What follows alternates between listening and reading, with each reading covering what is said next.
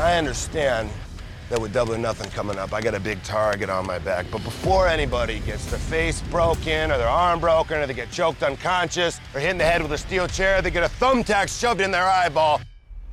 Please remember, when you step up to the world champion, you do so at your own risk.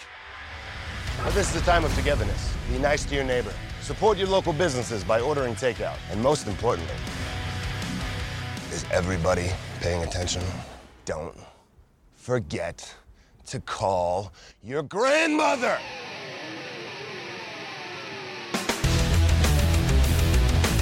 Now sets up Tozawa for the collapse.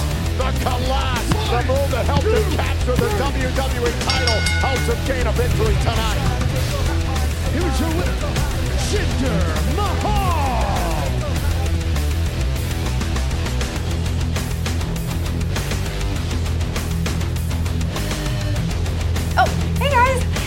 This is my makeup artist. Say hi. Hi. Reva, make sure I look my absolute best on camera. Actually, my name is Rebel.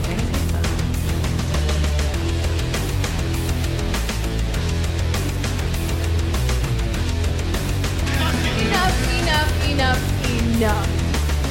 Absolutely nobody in the WWE universe wants to hear what Apollo Cruz has to say.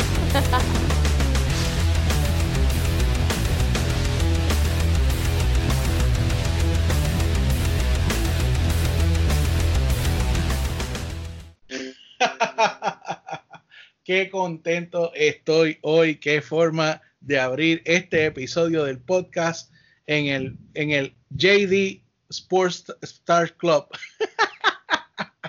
Mentira, este es el club deportivo. Y tengo aquí conmigo a, a Luisito. Luisito, ¿está por ahí? Sí, saludos a todo el mundo. Eh, vamos a discutir. Ajá, vamos a discutir. No, no, pero yo, yo aquí, ahora sí que me voy a gozar presentando a mi compañero de mil batallas, que yo, yo sé que él va a decir algo hoy que va a denotar la sabiduría de este servidor. Así que con nosotros, el señor Peyor, que está hoy más prendido que una vela de cumpleaños acabando de empezar a cantar Happy Birthday. Yo lo único que tengo que decirle es dos cosas. Primero, no me han llegado los malditos cables. Gracias a la compañía del... co- De, no voy a decirlo para no darle promoción. Y segundo, al menos mis brackets no son tan predecibles como un card de la WWE. Qué pena que no tengo los efectos disponibles. Qué pena que no los tengo. Definitivamente lo que tenemos de invitado especial es basura. Basura. Bueno, papá, vamos a meter esto rápido. Yo sé que hoy sí que yo quiero llegar a, AEW, pero hay que pasar, ¿sabes? Como cuando tú llegas a un tesoro, hay que pasar por un camino bien difícil primero. Así, así tenemos que empezar en esta noche. Y por supuesto, estamos hablando nada más y nada menos que el show favorito de Luisito de todos los viernes, SmackDown. Quiero, quiero darle una felicitación a los 25 personas que vieron a SmackDown el viernes. Ustedes son dedicados a la WWE. Ve, oiga, eso, eso es importante que tú traigas esa colación, Luisito, porque hay que hacer claro, hay mucha gente que está empezando a irnos por primera vez y yo quiero que usted entienda un- una de las cosas más positivas de este podcast y es que sabemos que a veces usted le gusta la lucha, pero es difícil ver algunos programas, así que nosotros nos sacrificamos, nos ponemos en el medio, vemos todos estos shows y le decimos lo que valió la pena, lo que no valió la pena y cuán bueno o cuán basura fue lo que presentaron en el show. Así que es un gran beneficio de escuchar este podcast. Si usted no quiere ver lo que está pasando, pero se quiere mantener ahí al tanto por si acaso vuelve a estar bueno, pues usted nos oye a nosotros y se educa y habla correctamente de la lucha libre. ¿Es así o no es así, muchachos? No, y si Eso es así. Mira, Eso es así. Eso es así. Y si usted tiene fe de que se ponga buena la WWE, usted sí que tiene fe. Usted es un hombre de un, No, un no mucha. Puede ser un predicador de la fe. Ay, ay, ay. Pues vamos a empezar. Y yo quiero, yo hice, ¿verdad? Mi bosquejo semanal. ¿Y sabe cómo yo le puse el primer punto de SmackDown? Que se What? acabó. De cero.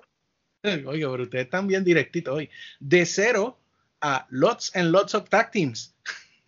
o sea, en el principio del segmento, Lucha House Party, que sí están vivos, eh, Miss and Morrison, Forgotten Sons y por supuesto los ocho veces campeones. Eso son allá como, como cuando presentaban a Carlitos Colón. Los ocho veces campeones, nuevo día, el New Day, en un verdad careo eh, vocal. Y si algo me pareció interesante, que yo se los comenté a ustedes mientras veía esta perdón, este programa llamado SmackDown, era que los Forgotten Sons tienen el look, luchan bien, pero mano, cuando cogieron los micrófonos para dar una promo, sonaban a libreto puro. Carisma negativo 25. ¿Qué tú crees, Luisito? Em, son los Forgotten Sons que se me olvidó que son tan malos en la promo. Te olvidaste de ellos, son Forgotten. Son Forgotten Sons. Se me olvidó después del segmento y a mí también se lo olvidó también. Pero yo, algunas palabras de cariño para estas parejas que salieron en ese segmento. Bueno, queríamos levantar la división de parejas, ¿no? Sí, de la peor manera posible, brillante. Mira, este, pero tú sabes, esto, esto es lo que pasa cuando tú tienes a un territorio de developmental como es NXT. Sí, atorrante, saludos. Atorrante que me escucha. yo estoy cansado de decírtelo, pero es que tengo que decírtelo de nuevo. NXT es un territorio de desarrollo. Es el show C. ¿Qué pasa? Que si tú no le das a estas personas tiempo para hacer promos y no en las clases de promo que le dan a ellos en el Performance Center, que eso está muy bien, en la televisión con las cámaras corriendo. ¿Cómo tú pretendes que cuando suban al main roster estas personas tengan experiencia y lo que hacen son porquerías como la que hicieron en, en este show este día? tienen que darle una oportunidad, así nunca se van a desarrollar. No, y, y tú sabes que es la cuestión que si tú te fijas, los que suben de NXT, la mayoría eran muy buenos hasta cierto punto, cuando se nos fue Dusty. Bueno, exacto. Tú tienes toda razón. Porque atorrante que me escucha. Tú que te pasas diciendo en las redes sociales, en aquella página, que NXT es el brainchild de Triple H. Shut up. NXT es el brainchild de Dusty Rhodes. Sí, señor. So, so si tú lo, pues, si tú quieres extrapolarlo, y porque yo soy así bien, bien cariñoso, básicamente NXT es el, el, pues, el, precedente de AEW. Porque ahora en AEW eh, la compañía, según mucha gente dice, de Cody, que bastante calientito que me tiene y creo que hablaremos de eso ya en la sección de AEW. Pero, no, no, pero hablando en serio, tú sabes, mano, Triple H heredó lo que Dusty hizo. Tú nunca escuchas ahí a nadie cuando hacen entrevistas alabando a Triple H. Todo el mundo que hoy es alguien en WWE que pasó por Developmental, que es NXT, hablan de cómo Dusty los ayudó. So, Triple H, Triple H no es, ay, el papá de NXT, shut up. Sí, señor. Bueno, si no hay nada más que añadir a ese segmento, vamos a pasar al próximo. Oiga, que yo no me voy a parar aquí, yo lo voy a decir. Si ustedes quieren decir algo, lo dicen. Si no, lo seguimos, porque así de inconsecuente es. Um, Gulak contra Baron Corbin. Y resulta que ahora eh, Cesaro y Chimske, que estaban con Sammy, están ayudando a Corbin. Y Sammy no está en ningún sitio. y ya, eso era todo lo que iba a decir. ¿Algo más, muchachos? Con la, con la correa intercontinental en la casa, mano. Guardadita. Guardadita. ¿Qué clase de continuidad? oh, yeah. Uf. Claro, mano. Claro. claro. Y, y Drew Gulak, ya estoy harto del tipo. ¡Diablo! Ok. Sí, estoy harto ya, o sea, esto con Daniel Bryan, y yo esperaba una historia muchísimo mejor que esto. Yo no sé lo que está pasando. Yo no sé si es que Daniel Bryan ya como, te, como que está cansado y ya no quiere estar metido en las historias, pero yo encuentro esa pareja tan annoying. Y yo para decir eso de Daniel Bryan, a mí me da pena. Me da pena. Pero Drew Gulak, Drew Gulak ya no le están dando personalidad, no le están dando carácter, no le están dando nada. Parecen los Bushwhackers de verdad, Ah, mano. eh, Es verdad lo que JD dijo. No, eh, claro, ustedes van a ver a través de todo este episodio que es verdad lo que JD dice. Qué ignorante, Dios mío. Bushwhackers. Bushwhackers, do- Bushwhackers 2020.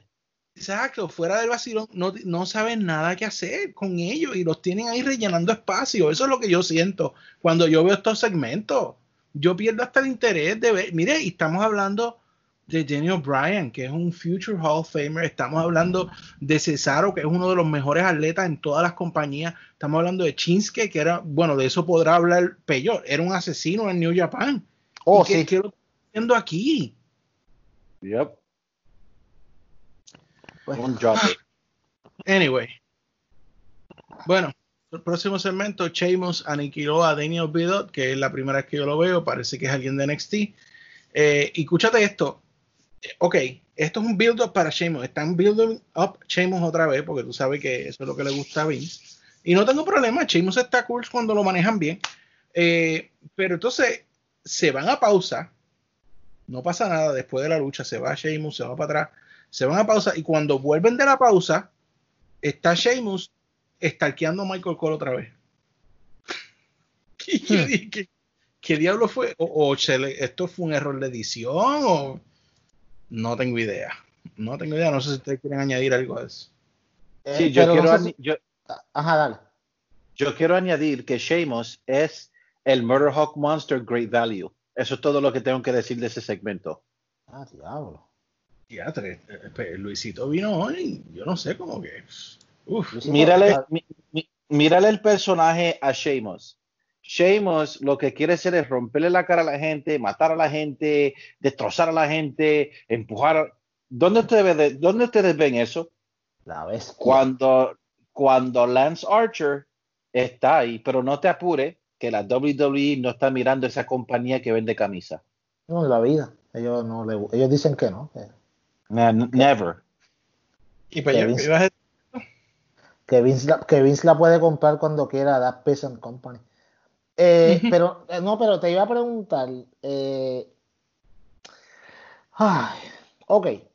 Se supone que lo que entendemos que va a pasar es que Sheamus va a tener un, un programa con Jeff Hardy, ¿correcto? Eso es lo que yo estoy pensando, sí.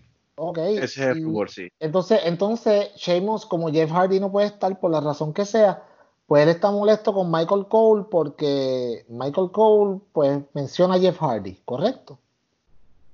Algo Ah, así. creo que- ¿Ah? Sí. Escu- gracias. Escuchen lo que yo acabo de decir y escuchen lo patético que, son, que sonó lo que yo acabo de decir. Es tremendo booking. ¡Buf! 42, bu- 42 creatives para esto,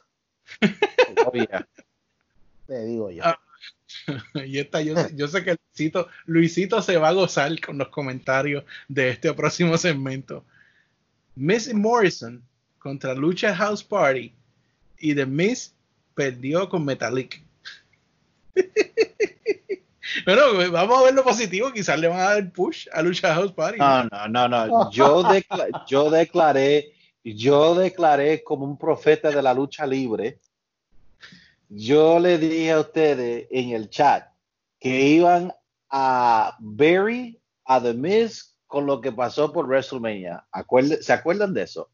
Y eso, eso está grabado en los episodios.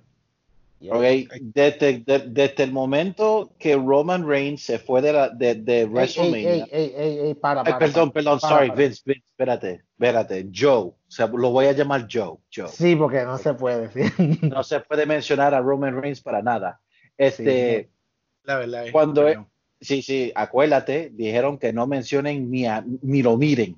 Este, cuando se fue el perrote, eh, yo había dicho que iban a coger a The Miz y le iban a poner como jobber. ¿Y qué pasó? Dos cosas pasó aquí. La primera perdió contra Lucha House Party, que es la primera vez como en 58 años que ganaron.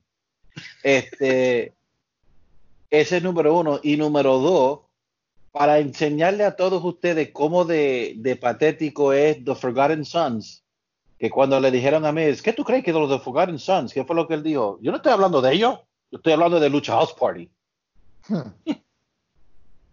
Ni los mencionan. Pero ya yo dije, ya este es el principio de, de Miz siendo un jobber por un rato. Yo Bueno, sí. y Peyot yo sé que se emociona porque yo sé que si Peyot está en mi misma onda, podemos ver que esto va a terminar en una lucha por los títulos entre Lucha House Party y New Day en un Unicorn Piñata Match, ¿verdad? Yeah. Eso, eso, eso sería mi sueño hecho realidad. Guarda, estoy tan contento.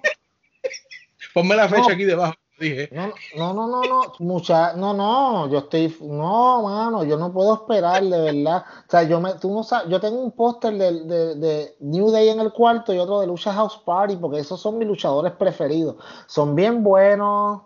Ah, lu- no, esa lucha va a ser espectacular, imagínate. Si no, y, y como, Piñata y una pole match. no, no, sí, piñata en a pole match, exacto.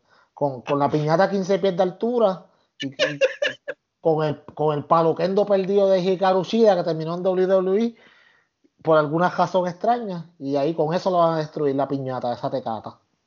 Ay, basura. Ay, Dios, Jesús.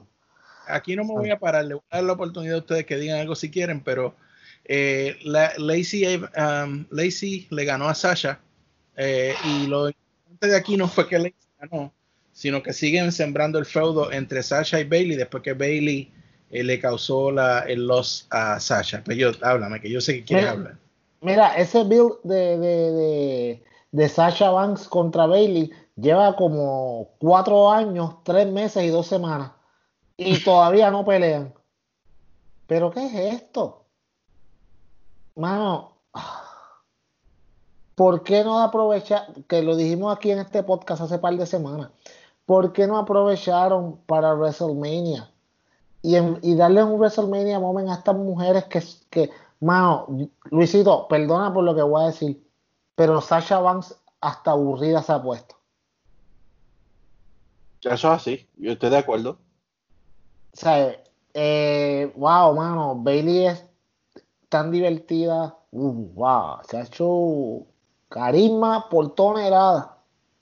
Esto no sirve. ¿Qué, qué, qué pito juega Lacey Evans en todo esto? Ah, ay, hablaste, hablaste de mi hija y este, eso me no, no te metas con mi familia. Shut up. Pobre nena.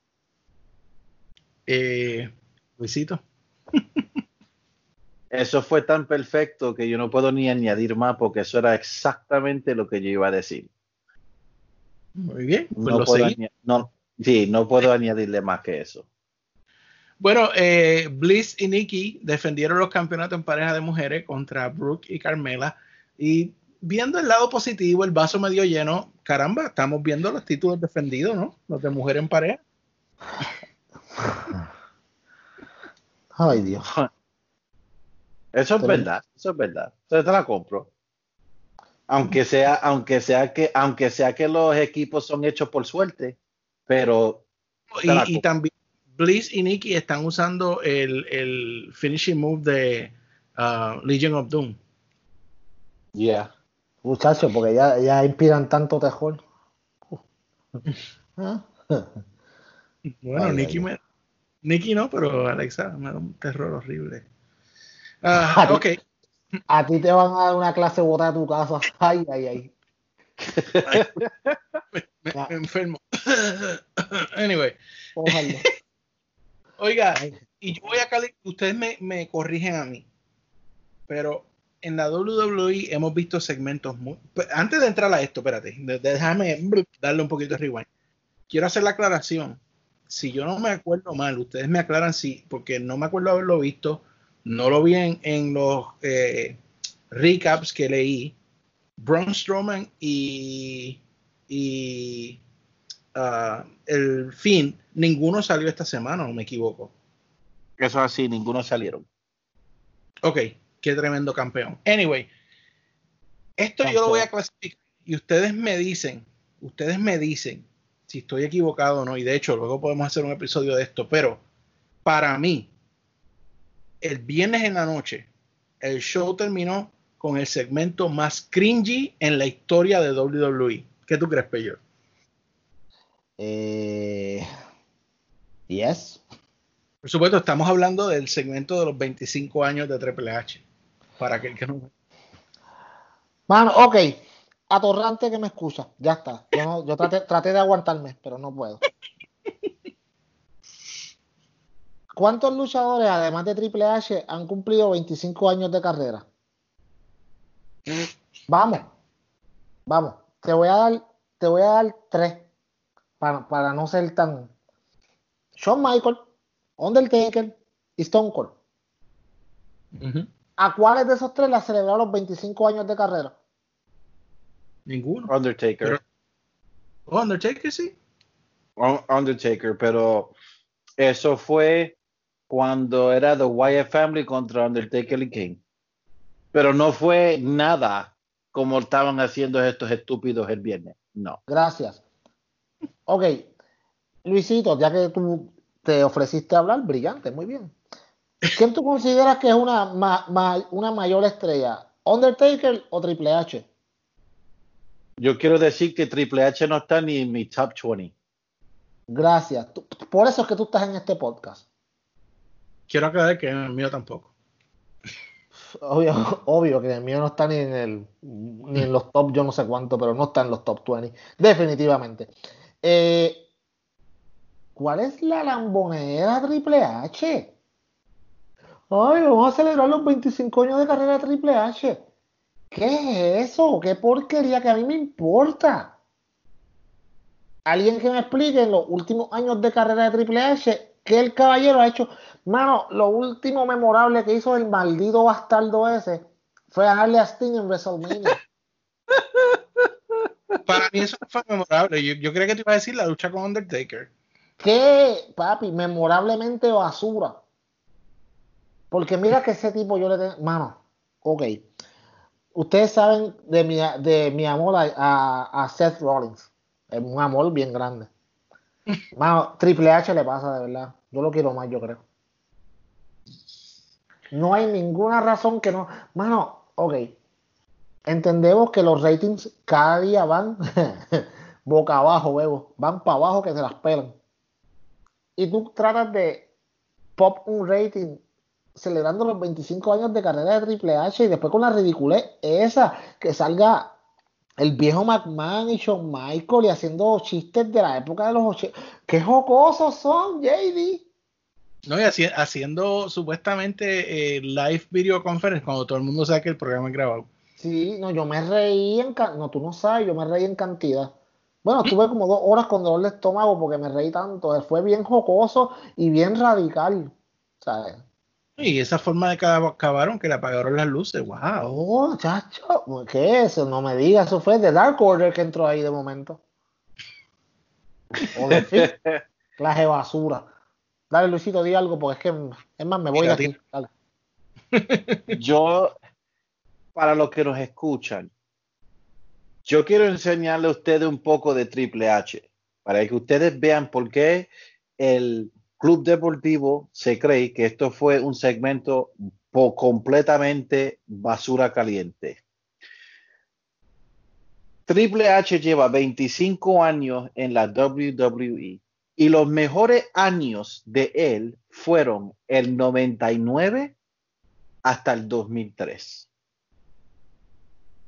Vamos a ser claro. Eh, fue en el 99 cuando se fue, se puso rudo y se creó de, de Hunter Hearst Helmsley a Triple H.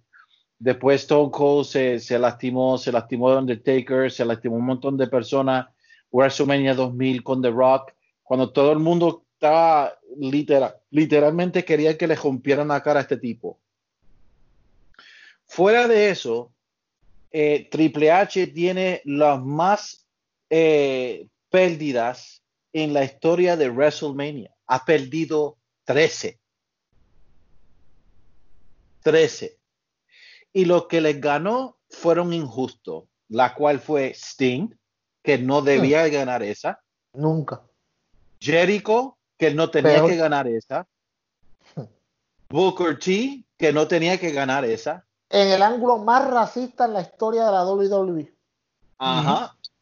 Eh, ¿Quién más? Vamos a hacer, vamos, vamos, vamos, ¿quién más? Oh, Randy Orton, que él era técnico y Randy Orton era el rudo más poderoso en esa época, no tenía, ni, no, no tenía que ganar. O sea, que aún, y sinceramente, las luchas mejores en WrestleMania History de la carrera de Triple H fueron los últimos dos del Undertaker. Vamos a ser claros. ¿Ok? Eso no se lo, eso no se lo quito. Fueron tremendos luchones. Aunque yo creo que los luchones de Michael, de HBK era mejor. Oh, pero, los, pero los mejores de Triple H en WrestleMania fueron esos, esos dos. Fuera de eso, Triple H no ha hecho nada él sí creo que él fue uno de los mejores rudos en una época. En la época del Attitude Era, él era uno de los mejores rudos. No se lo quito. Pero después que el Attitude Era se terminó, Evolution, Evolution el que lo cargó ahí fue Ric Flair, Batista, y Randy Orton. Los dos, los tres. Eh, y después... ustedes? Yo no les dije a ustedes que en todos los clips que ellos ponían de, las cosas grandes de Triple H, estaba alguien más cargándolo. Claro. Diciendo, uh, Evolution, uh, Shawn Michaels lo salvó 25.398 veces en su carrera. Eh, todas las demás luchas, la de Undertaker, la cargó Undertaker. O sea. Y Shawn Michaels, como referee, como árbitro. Ya. En el Hell of the Cell. O sea, en otras palabras, la única razón que están celebrando 25 años de Triple H es porque con quien él está casado. Porque si él no hubiese estado casado con Stephanie McMahon, nadie iba a terminar un segmento celebrando 25 años de Triple H. Y para que sepas muy bien cómo de bueno fue Triple H, Triple H de la manera que lo celebró tuvo que ir volver al 1998, 99 con DX y el 2006, que cuando ellos hicieron el rebirth de DX, no funcionó para mí. Pero, again, no tiene, no tiene ninguna razón. Y para todo, para que todo el mundo, atorrante que me escucha, que dice, oh, Triple H es uno de los mejores main eventers en el mundo. Bueno, yo quiero decirle que cuando empezó Fox con SmackDown, tenían 3 millones de personas mirando. El viernes, si no me equivoco, no llegó ni a 1.7. Como dice Vince, that's some good. No, no, eso fue horrible. Hasta ni más tiempo lo debemos dedicar a esta clase de basura. Porque ahí no terminó. Quiero que sepan que en Raw siguieron dando eh, los, mismos, los mismos highlights del viernes, los siguieron el lunes eso estaba bueno. Yo mira, yo estuve todo el fin de semana hincado de jodía en, un plato con ajo crudo.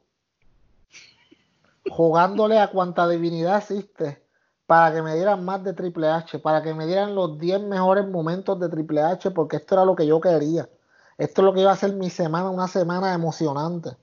Y yo quiero darle las gracias a Vince McMahon y a sus 42 creativos porque me complacieron. Positivo de Raw empezó con la muñeca, con su crew, interrumpiendo el, escuchen esto, no estamos en 97, MVP Launch, donde está Rey Mysterio, Aleister Black y, y iba a decir Terry Cruz. Yo creo que Terry Cruz hubiese sido entretenido, mano. Oh, lo sabes. Apollo Cruz y entonces pues la muñeca dijo que ellos tenían que darle su espacio en el Money in the Blank, bla, bla, bla. Eh, y lo único que me pareció cool fue que Misterio dijo que ellos lo que fueron fue a pick a fight with them. Y ahí pues cuando pasa eso pues se enredan los golpes y sabe lo que viene, ¿verdad? Tag, team player.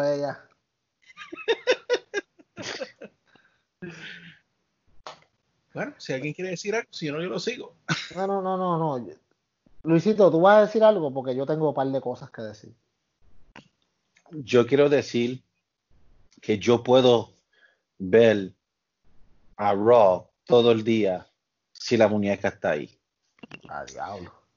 Yeah, I'm sorry. Ella es el show. Ella es el show. Ella es como Rob Van Dam. She is the whole show.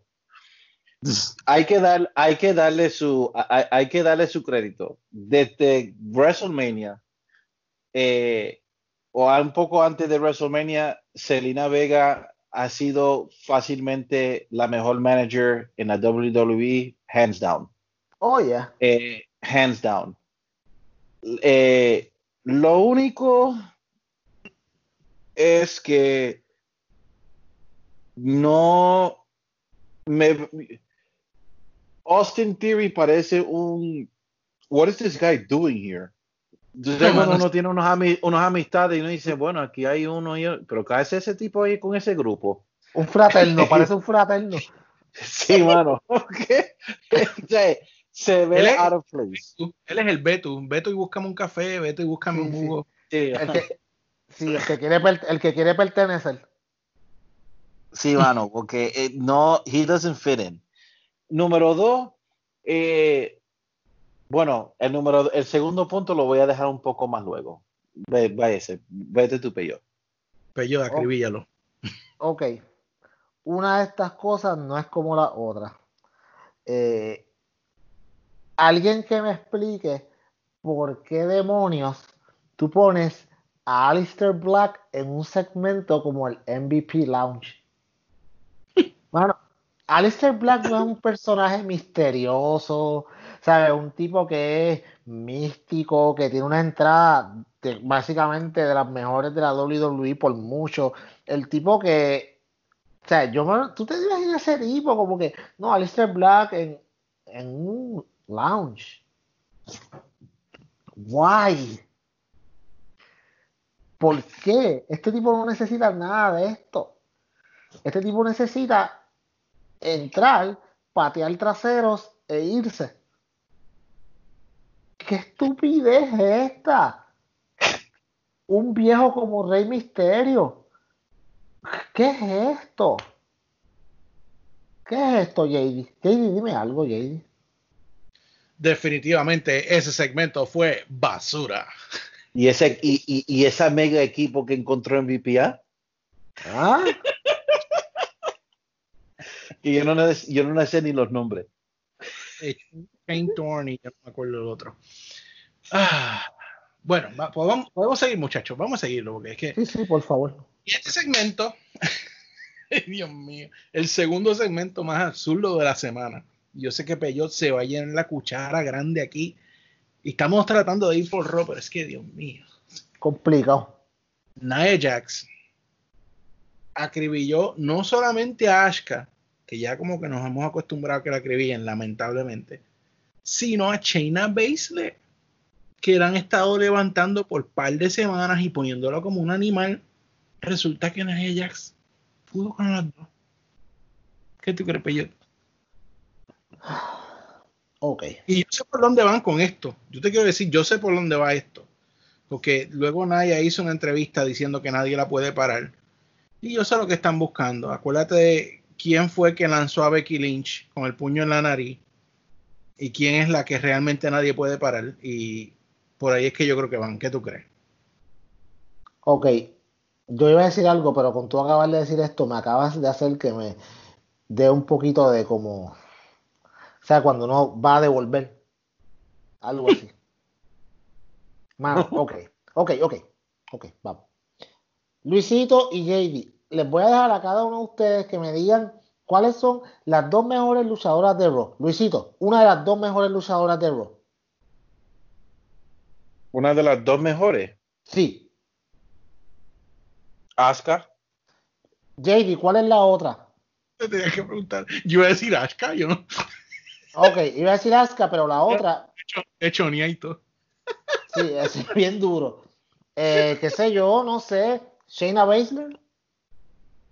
Es que No. Shayna, yo, no, yo no veo a Shayna como luchadora. Yo veo como una, como una brawler, realmente. Ok, pero, ok, Yo voy a- yo voy a tirar un nombre. Io Shirai. Y dije de Raw, no dije de la, de la WWE. Ah, de Raw. Ah, diablo, de Raw. Atorrante. No. Atorrante que hace podcast. Ya lo tiene. está difícil, loco. Este. Yeah. Chicos, Yeah. sígame la, chicos, sígame la corriente. Shayna Baszler. Ok, Shayna Baszler, vamos. Miren, para que ustedes vean que aquí no hay pro- aquí no hay libreto, esto es en esto es en- esto está grabado aquí sin practicar. Eh, Somos tres hablantes. Sí, somos tres panas ahí hablando ahí de lucha libre. Bueno, de verdad, de verdad, ¿ustedes creen que Nia Jax entra en ese exclusivo grupo de mujeres en Raw? ¿De verdad ustedes creen que Nia Jax podría, no podría contra Asuka, podría contra Asuka y Shayna Baszler? Mm. Mano, por favor, vamos, contra nosotros, contra Vince, nosotros no somos tan, tan ignorantes, bro. O sea, nosotros no somos tan brutos, mano. O sea, por favor, respeta nuestra inteligencia. Esto se cae de la mata, esto es una estupidez. Ok, qué miedo me da. ¡Ay! Chacho, este, esa muchacha Naya Jax es tan fuerte que pudo con aquellas dos a la misma vez. Ese, esa ¿Cómo? Ok. ¿Cómo esa, esa mujer, ese mastodonte de mujer, va, ay Dios, va a subir la escalera para agajarle el maldito maletín, no, no caerse y balancearse y destruir el ring cuando vayan cayendo? ¿De verdad alguno de ustedes cree que esta mujer tiene algún tipo de esperanza de ganar la maldita maletín ese basura? Sí, porque ella tiene que ir al techo. ¿Será con una grúa de esas de las que tienen de los cranes esos grandotes que las va a levantar? Nadie va, nadie va a coger el elevador de Vince. Muchacho, mano, qué basura, de verdad, wow. Mano, me duele tanto, me duele, no, además de que Shayna Baszler, desde que la subieron al main roster, lo que han hecho con ella es una ridícula. Eh, Asuka, mano, eh, si no fuera por lo gritona que es, esa mujer estuviera de nuevo en el doghouse. Yo no sé qué ella le hizo a Vince o algo, pero es una lástima, mano, que, mano, Asuka no tiene, wow, qué clase, ta- ¿por qué ella no se va pa- para Stardom o algo así, mano? Qué, qué desperdicio de talento. Jesus Christ. Está bestial. Luisito, zumba. Eh, para mí, pues, este, es bien simple. Becky Lynch es Hulk Hogan. Y Nia Jax, pues, King Kong Bundy. Entonces, ahí lo que está pasando es, ellos necesitan más personas. Ya Nia Jax lleva un año y pico que estaba en, eh, que estaba lastimada. Ya llevó más de un año sin estar en la lucha y necesitan personas para darle, para seguir dándole a, a Becky. Eso es todo. Becky no va a perder. Yo no puedo creer que ella todavía tenga la correa. Y yo creo que de la única manera que ella lo pierde sería si Ronda Rousey vuelva. Pero me imagino que eso no pase. Eso yo no sé cuándo. Yo no sé cuándo. Sinceramente, no sé cuándo Becky Lynch va a perder. Ronda está muy confiada en su casa haciendo streaming de videojuegos. Yo no creo que ella va para allá. No, por eso.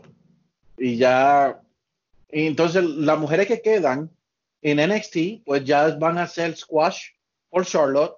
So cuando lleguen a, cuando lleguen a Raw, no me va a importar nada porque ya Charlotte los destrozó a todos. Está Bueno. mal. Vamos a seguirlo. Eh, Liv Morgan le ganó a Riot. No tengo nada que decir eso. Yo tampoco. Pues pobre Ruby, mano, de verdad. Tú sabes lo que es esperar un año para volver y que te tiren a la- al doghouse en un par de semanas, simplemente porque no eres rubia y tienes los senos gigantes. Ok. Ah, y ahora sí, ahora sí que Peyot se va a gozar aquí de verdad. Ay, no.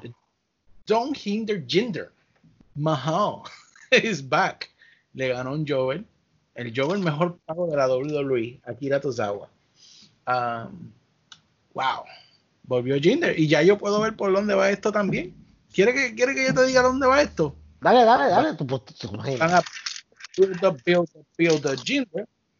Y él va a ser el próximo feudo de Drew. Pues, Of course. de- a donde ellos vienen juntos. Pero dime algo. Díselo, Luisito. Luisito. Ah, Ay, perdón. Eh, Está Jinder emocionado. fue- no, no, fue- you broke out, fue. Se, se, se había tuvo un momento. Um, Jinder Mahal, pues, este, es el peor campeón mundial que la WWE ha tenido en los últimos 20 años. Este, no sé por qué él pudo survive eh, todos los cortes que, que todos los layoffs que WWE hizo.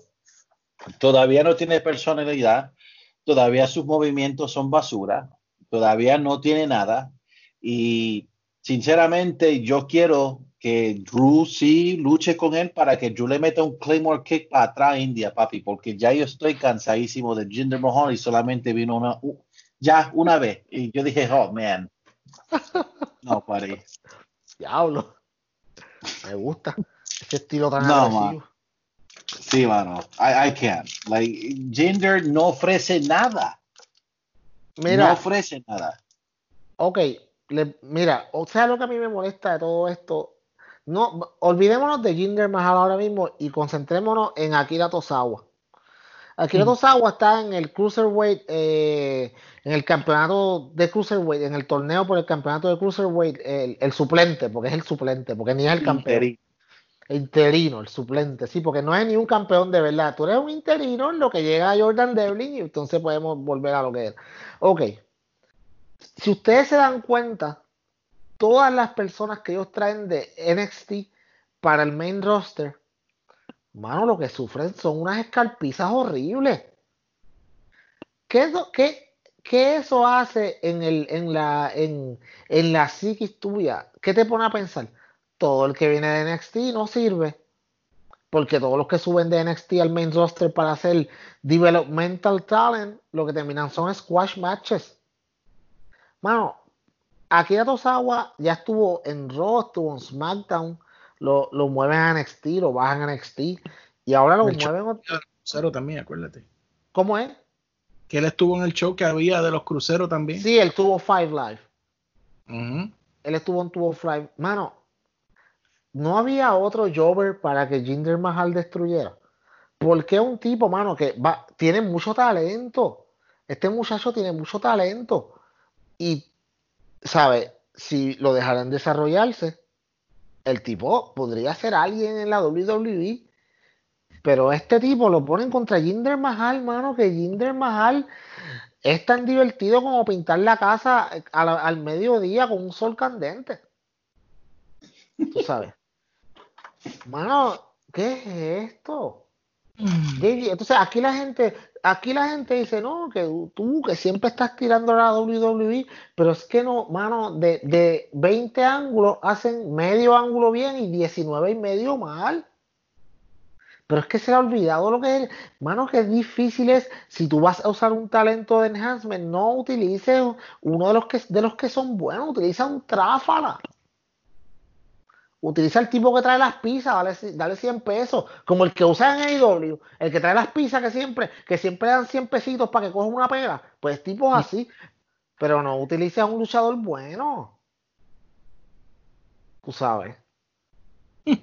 Terrible, es como tú coges en tu casa, tener una vajilla y tienes una vajilla que es buena y la coges y la usas una vez y la botas al zafacón. ¿Qué es eso? No, mano, tú sabes, esa tú la guardas, tú usas el platito desechable. ¿Cómo tú vas a usar una vajilla buena para comerte una cosa y botarla? Es una estupidez, es una estupidez. Una idiotez. Está molesto, maldita sea. Mano. Ah, eh, oiga, y esto yo creo, yo voy a llamar a esto, y ya estamos terminando con WWE, por lo menos la Gracias. primera. Eh, yo voy a llamar a esto el build-up y el drop de ese build-up más rápido en la historia de la WWE. Dios mío, yo no puedo creer esto. Anyway, este segmento me dio esperanza por unos segundos, Pello y Luis, y ustedes lo saben que yo se los comenté. Pero yo creo que eh, había una promo donde estaba hablando la muñeca con Andrade. Y, y iba a decirle Terry Cruz otra vez. Apolo Cruz hizo la mejor promo en su carrera al darle una senda bofetada a Andrade y retarlo por el campeonato de Estados Unidos. Y yo dije, caramba. no, no, no. Nos emocionamos, nos emocionamos y todo, todo el mundo aquí. Esto promete aquí, mano. Ahora es que por fin le van a dar un break a Apolo Cruz. Hacen una lucha. Apolo se lastimó la pierna supuestamente. El árbitro paró la lucha. Y si eso no es poco, para acabar de matar ese empuje momentáneo, lo van a entrevistar al locker room, al vestidor, y pues Apolo dijo que no y se fue llorando. Dios mío, ¿qué es esto? Háblame, pello. Mano, yo estaba. Ok. Apolo, Apolo Cruz, no Terry Cruz, no es un mal, no es un mal luchador. Fíjate, él es ¿Cómo? un luchador entretenido. Él es serviceable. Él no tiene tanta carisma que siempre lo hemos dicho. Él le falta. Ok, habilidad luchística y carisma. Él tiene habilidad luchística, le falta carisma. Cuando él le dio ese bofetón a Andrade, mano, esto es, es- para mí, esto fue oro. Yo dije, aquí fue. Bueno, nosotros nos pompeamos en el chat. Pompea- ¿Qué es esto? Le dieron carácter. Oh my God, ¿qué es esto? Wow. Lo que significa que si le hubieran dado carácter desde hace tiempo, este tipo hubiera estado, podido estar, no en main event, pero por lo menos en el mid card hacia arriba. Pero tú le das carácter y media hora más tarde se lo quitas, lo lesionas y lo sacas de Morning de Bank. Sí, porque ahora está fuera también. Oh, yeah. Papá, esto es como, hay, hay una- alguna, como ahora estamos en época de virus y, y cosas así, hay algunas bacterias que lo que tienen una vida media de como, como media hora. eh, Apolo Cruz es una bacteria. Se le, creció, subió y se murió en el mismo show. ay, ay, ay. Yeah. Luisito, háblame, háblame, Luisito. Eh, ¿Quién diría que dio, fue la noche después de WrestleMania que él tuvo ese luchón con Aleister Black? Con por 28 minutos, algo así. No recuerdo. Fue anoche. Si yo- no me no- fue muy, no fue muy poco atrás. ¿Qué fue que dijeron Eh, que salieron con la excusa de que quedaban unos draft picks que estaban a punto de expirar, bla, bla, bla? Sí, sí. Entonces, yo no sé, mano. Yo cuando vi el segmento que le metió esa bofeta a Andrade, I was like, ok, ok. Y fíjate, si le hubiese ganado a Andrade por la correa, no me hubiese dado coraje. O si no hubiese Este- perdido pero no de esa forma. Sí, o, o no de esa forma, mano, pero eso fue como que, como que Eso- Vince Mc- W. eso fue como Vince McMahon parece dijo, what? What is Apollo Cruz doing in Money in the Bank? Take this man out of here. Sí, exacto. Entonces le dicen a él, papi, lastimate la jodilla y después de eso vas a llorar y después nosotros vamos a, hacer, a anunciar que tú no puedes estar en Money in the Bank y después vamos a darle dos días después, voy a hacer en backstage, voy a anunciar de que va a haber una lucha de second chance porque tú no vas a estar ahí ya. Y that's it. Yo para mí como que Apollo Cruz verdaderamente estaba llorando en vida real, mano. ¿Oíste, Luisito? And you're gonna like it, damn it. You're gonna like it because this is good. sh- Ay, ay, ay. Ah, Oh, man. yep, así que, eh, wow. Me da pena por, por Apollo Cruz, de verdad. Eh, hubo un segmento de Lashley, eh, un squash match, bla. le dije que se quedara atrás. No sé si quieran decir algo de eso. A mí, a mí- Joe Lashley está para mí fuera de, de mi. Yeah. Whatever. Y la- Lana mucho más. Ah. Anyway, eh, terminó Raw con una firma de contrato de Drew contra, y Seth, en la que aparentemente Drew le restregó la cara contra la mesa a Seth ah, y luego le dio un Claymore a Murphy. um, y yo le soy honesto, yo tengo Seth fatigue desde hace par de meses. um, para mí este segmento no hizo nada por mí. Y para mí esto es un feudo sin sentido. Un feudo que ni me va ni me viene. ¿Qué tú crees, Luisito? Yo creo que yo, que Seth Rollins es el baby de los hombres. No sabe ser rudo y no sabe ser técnico. No lo sabe. Este hombre le metieron una paliza en WrestleMania por Kevin Owens. No hemos visto a Kevin Owens después. No, mano. No lo hemos visto, pero el que él ganó fue Kevin Owens. Y luego Seth Rollins es el number one contender con una excusa barata. Y el tipo, pues, yo te voy a ser honesto, el, ca- eh, el personaje de, de, de Seth Rollins ya a mí eh, me está disgustando bastante. O sea, lo que y- Yo dije, tenemos, tenemos fatiga de Seth, Seth Rollins, debe tomarse unas vacaciones. Sí, porque yo le voy a decir una cosa. Yo entendí en el principio el Monday Night Messiah. Yo lo entendí el- ese personaje, pero este personaje ahora como que tú lo quieres hacer como medio cristocéntrico, céntrico o algo, hasta de la manera que, que, que, que se peina el pelo, se, se arregla el pelo, la barba y todo.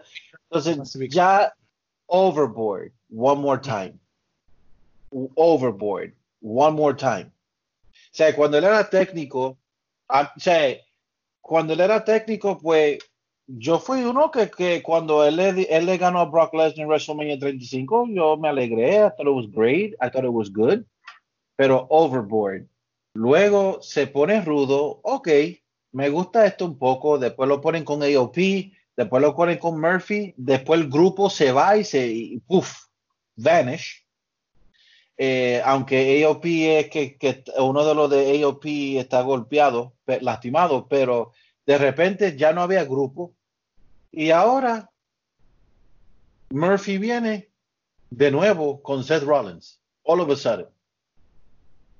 All of a sudden. Y a lo último, volvemos de nuevo de que la WWE solamente tiene menos de 1.8 millones de personas mirando a Seth Rollins como el main event de, de, de, de Raw y el que va a pagar por los platos rotos es Drew McIntyre. Porque otra cosa es, ya yo estoy harto de ver a, a, a, a Drew McIntyre siendo comediante. Esto es para que sea un técnico que le rompa la cara a la gente and that's it. That's it. Cuando si tú miras, ¿por qué? O sea, es la única persona que en sí pudo tener, la única persona que era técnico, que yo me acuerdo, que fue técnico y pudo ser comediante y partir cara a la misma vez was The Rock. El único that got away with it. Pero Seth, eh, eh, Drew McIntyre, ya, dude, esto no, ya yo creo que pa- si él tiene la correa para SummerSlam, me sorprendo. I'll be shocked. Bueno, pues yo, háblanos, que yo sé que tú también tienes tus palabritas sobre esto. Eh, quiero corregir a Luisito. El segmento no fueron 1.7 millones de personas, fueron 1.539 millones de personas lo que lo vieron, el cual fue el peor evento, el pe- el peor segmento visto de Raw en toda la historia de los 27 años de historia de Raw. Eso incluye todos esos shows después de Navidad que son que son de recap de todos estos años pasados, 1.539. Seth Rollins destruyendo récord ja, a todo dar. Ok. Atorrante que me escucha, saludos de nuevo. Aquí estamos, en el mejor podcast de lucha libre en español, SD Podcast. En este podcast tú aprendes. Y hoy yo te voy a decir algo que tú lo has pensado muchas veces, pero nunca lo has querido decir en voz alta, porque en verdad te da miedo decirlo, porque decirlo es aceptarlo. De los tres integrantes de The Shield, el peor integrante era Seth Rollins. Siempre fue Seth Rollins. Luisito lo acaba de decir. Él no sabe ser un face, él no sabe ser un heel. Él no es divertido en ninguna de sus dos tipos de personajes. Por lo tanto, el tipo no sirve. Escuché el otro día a alguien por ahí decir que Seth Rollins era el próximo Shawn Michaels.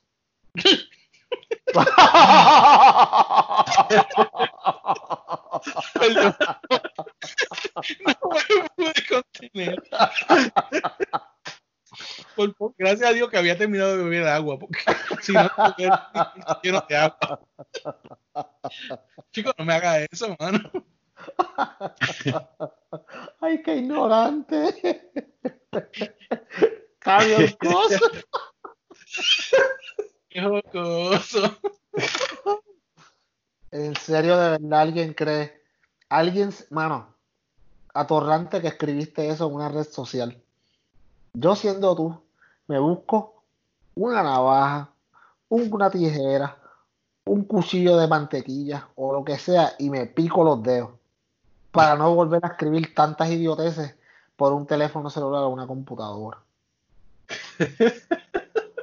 Ay, JD. Ese comentario me alteró bastante a las bien por la mañana. bien por la mañana, mano. Hay que ser bien bravo.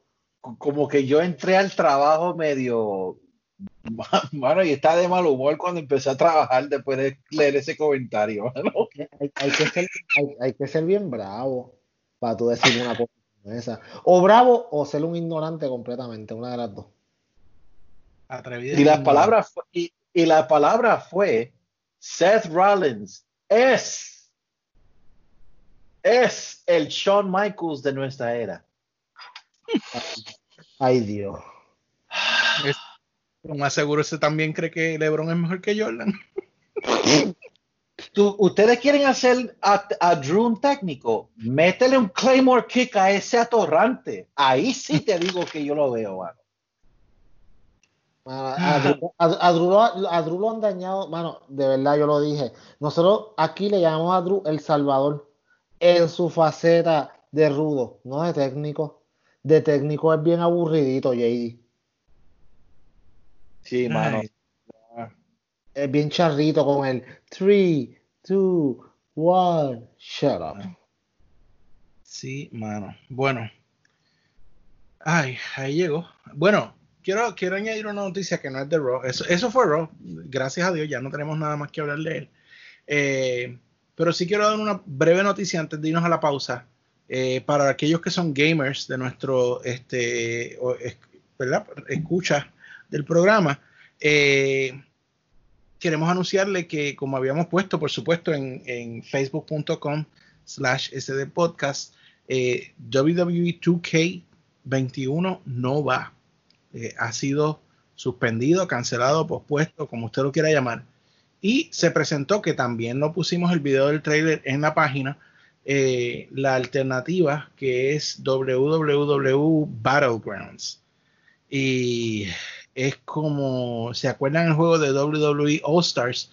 Eso, ah, pero peor, que los muñecos parecen bebés en el ring. y hay un cocodrilo que aparentemente es un fatality y tú tiras al luchador para allá. No, no, no. Correct, corrección, tú tiras a John Cena al cocodrilo. es como bien arcade eh, y por lo menos a mí ese no va a estar en mi colección. Eh, yo sé que Luisito es bien gamer también de WWE y quiero saber su impresión sobre el juego.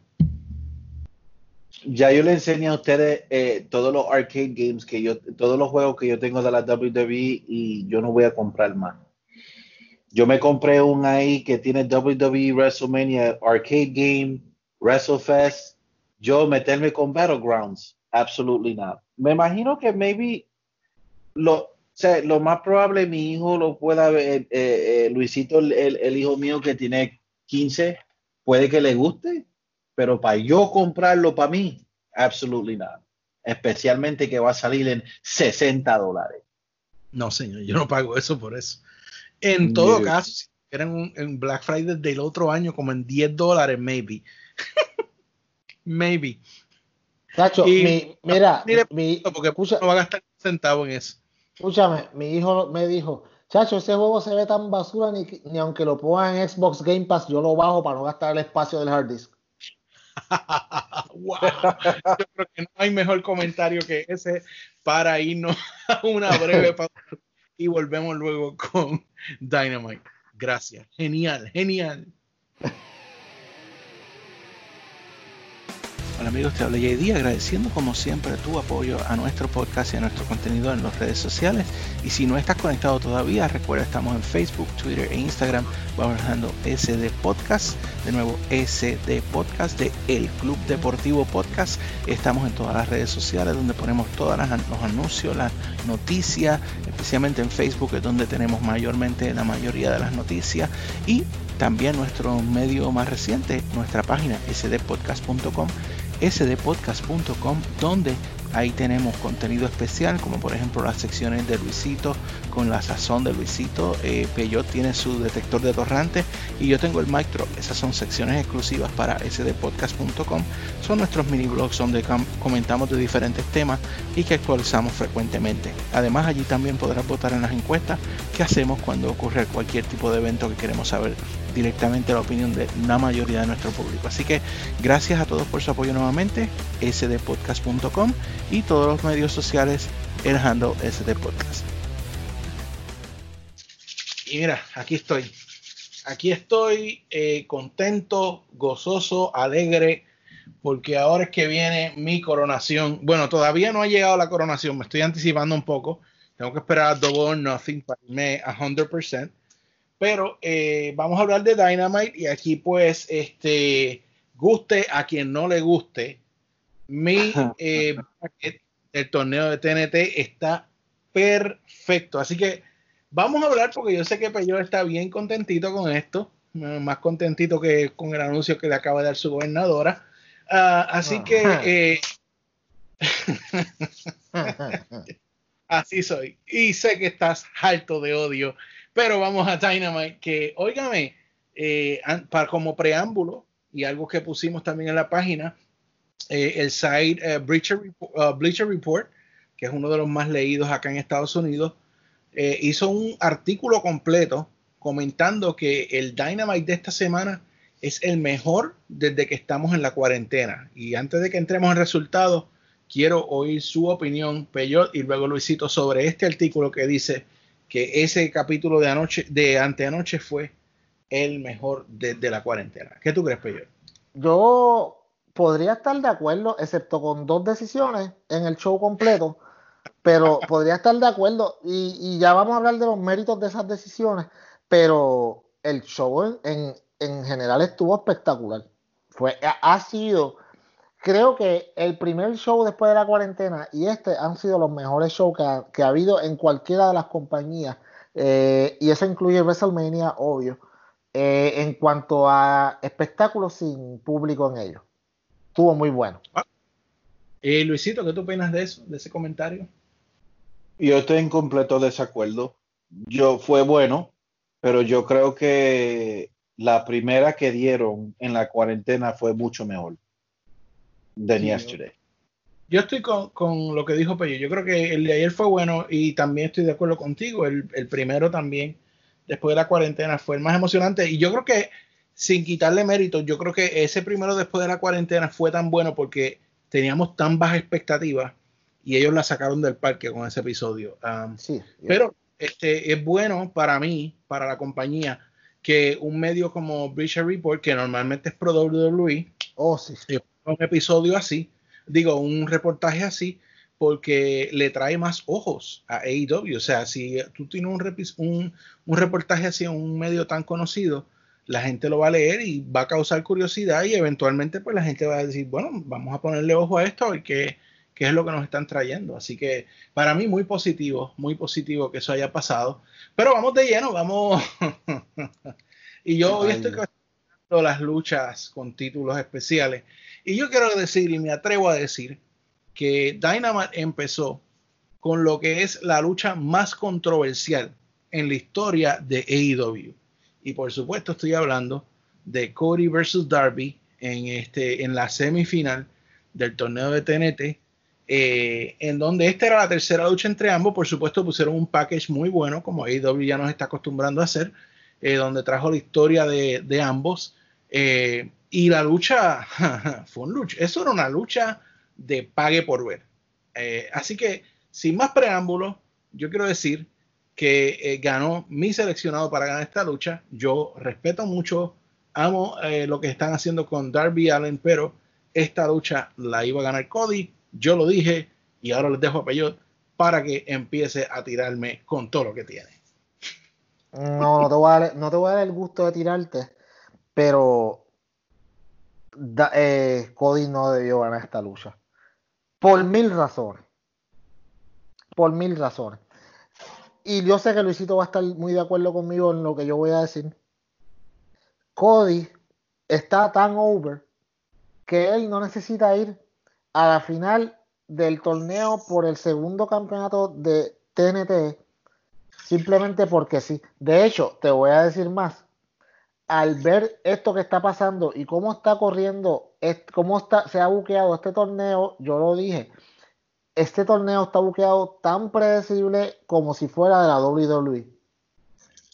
Malísimo, malísimo. No hay sorpresas. Todo, mano, JD, ese bracket que tú lo hiciste, yo te garantizo que lo hizo la gran mayoría de la gente. Porque es el bracket más fácil de hacer. Porque es un bracket que no es agresivo, que no es diferente, que no se atreve a cambiar. Es un bracket, volvemos, predecible. Un bracket que tú te vas, es el safe zone. Mano, vamos a hacer algo. ¿Por qué tú no podías tener la lucha que vas a tener como quieran Double or Nothing de Lance Archer contra Cody Rhodes sin el campeonato entre medio? Cody ya es una estrella. Cody no necesita un campeonato para ser una estrella. Lance Archer es un animal. En estas 3-4 semanas que él lleva en esta compañía, ya lo ha demostrado. Él es un main event player y viene a destruir. ¿Por qué tiene que venir con... Cuando él dijo, mi objetivo es Cody Rhodes, él nunca dijo el campeonato de la TNT, que en ese tiempo no había salido, ¿se entiende?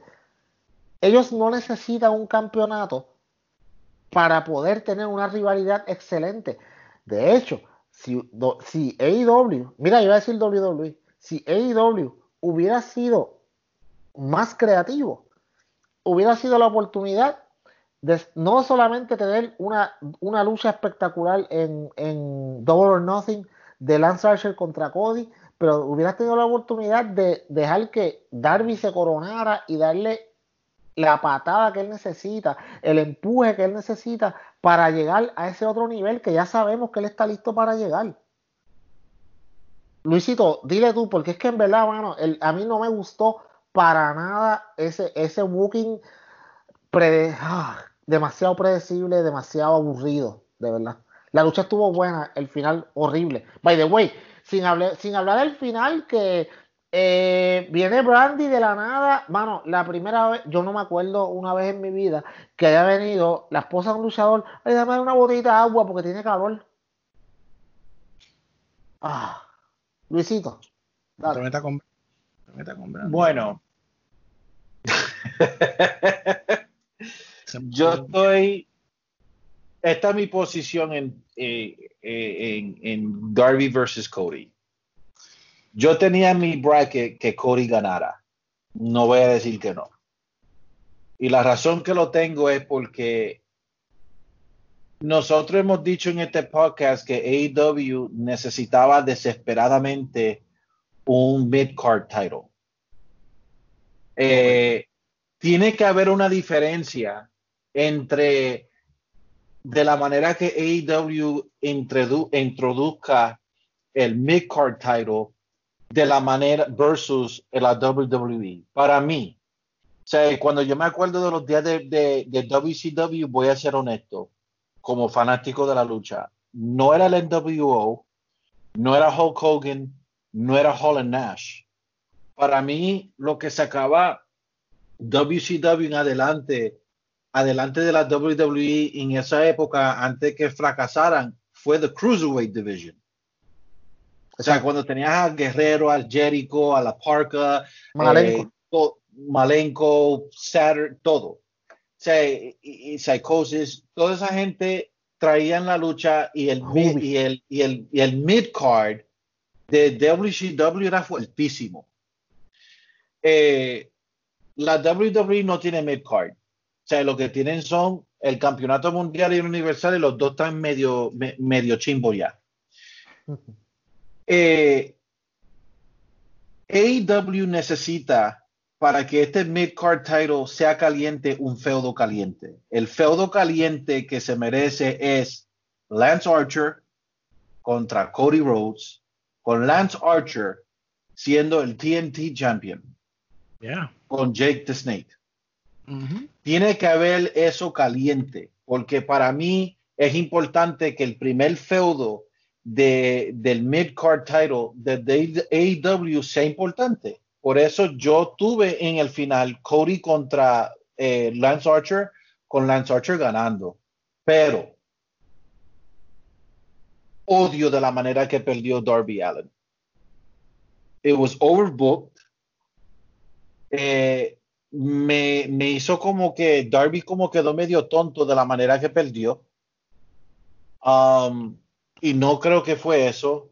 Y yo sinceramente creo que si tuviera el crowd ahí, no creo que iban a estar todos gritando, ¡yay! porque Cody ganó. Yo creo que ahí iban a haber unos pocos que iban a turn on Cody, porque no, o Cody para mí, de la manera que hicieron esta lucha, me acordó de Triple H. Y yo sigo Ah. diciendo esto. Sí, mano.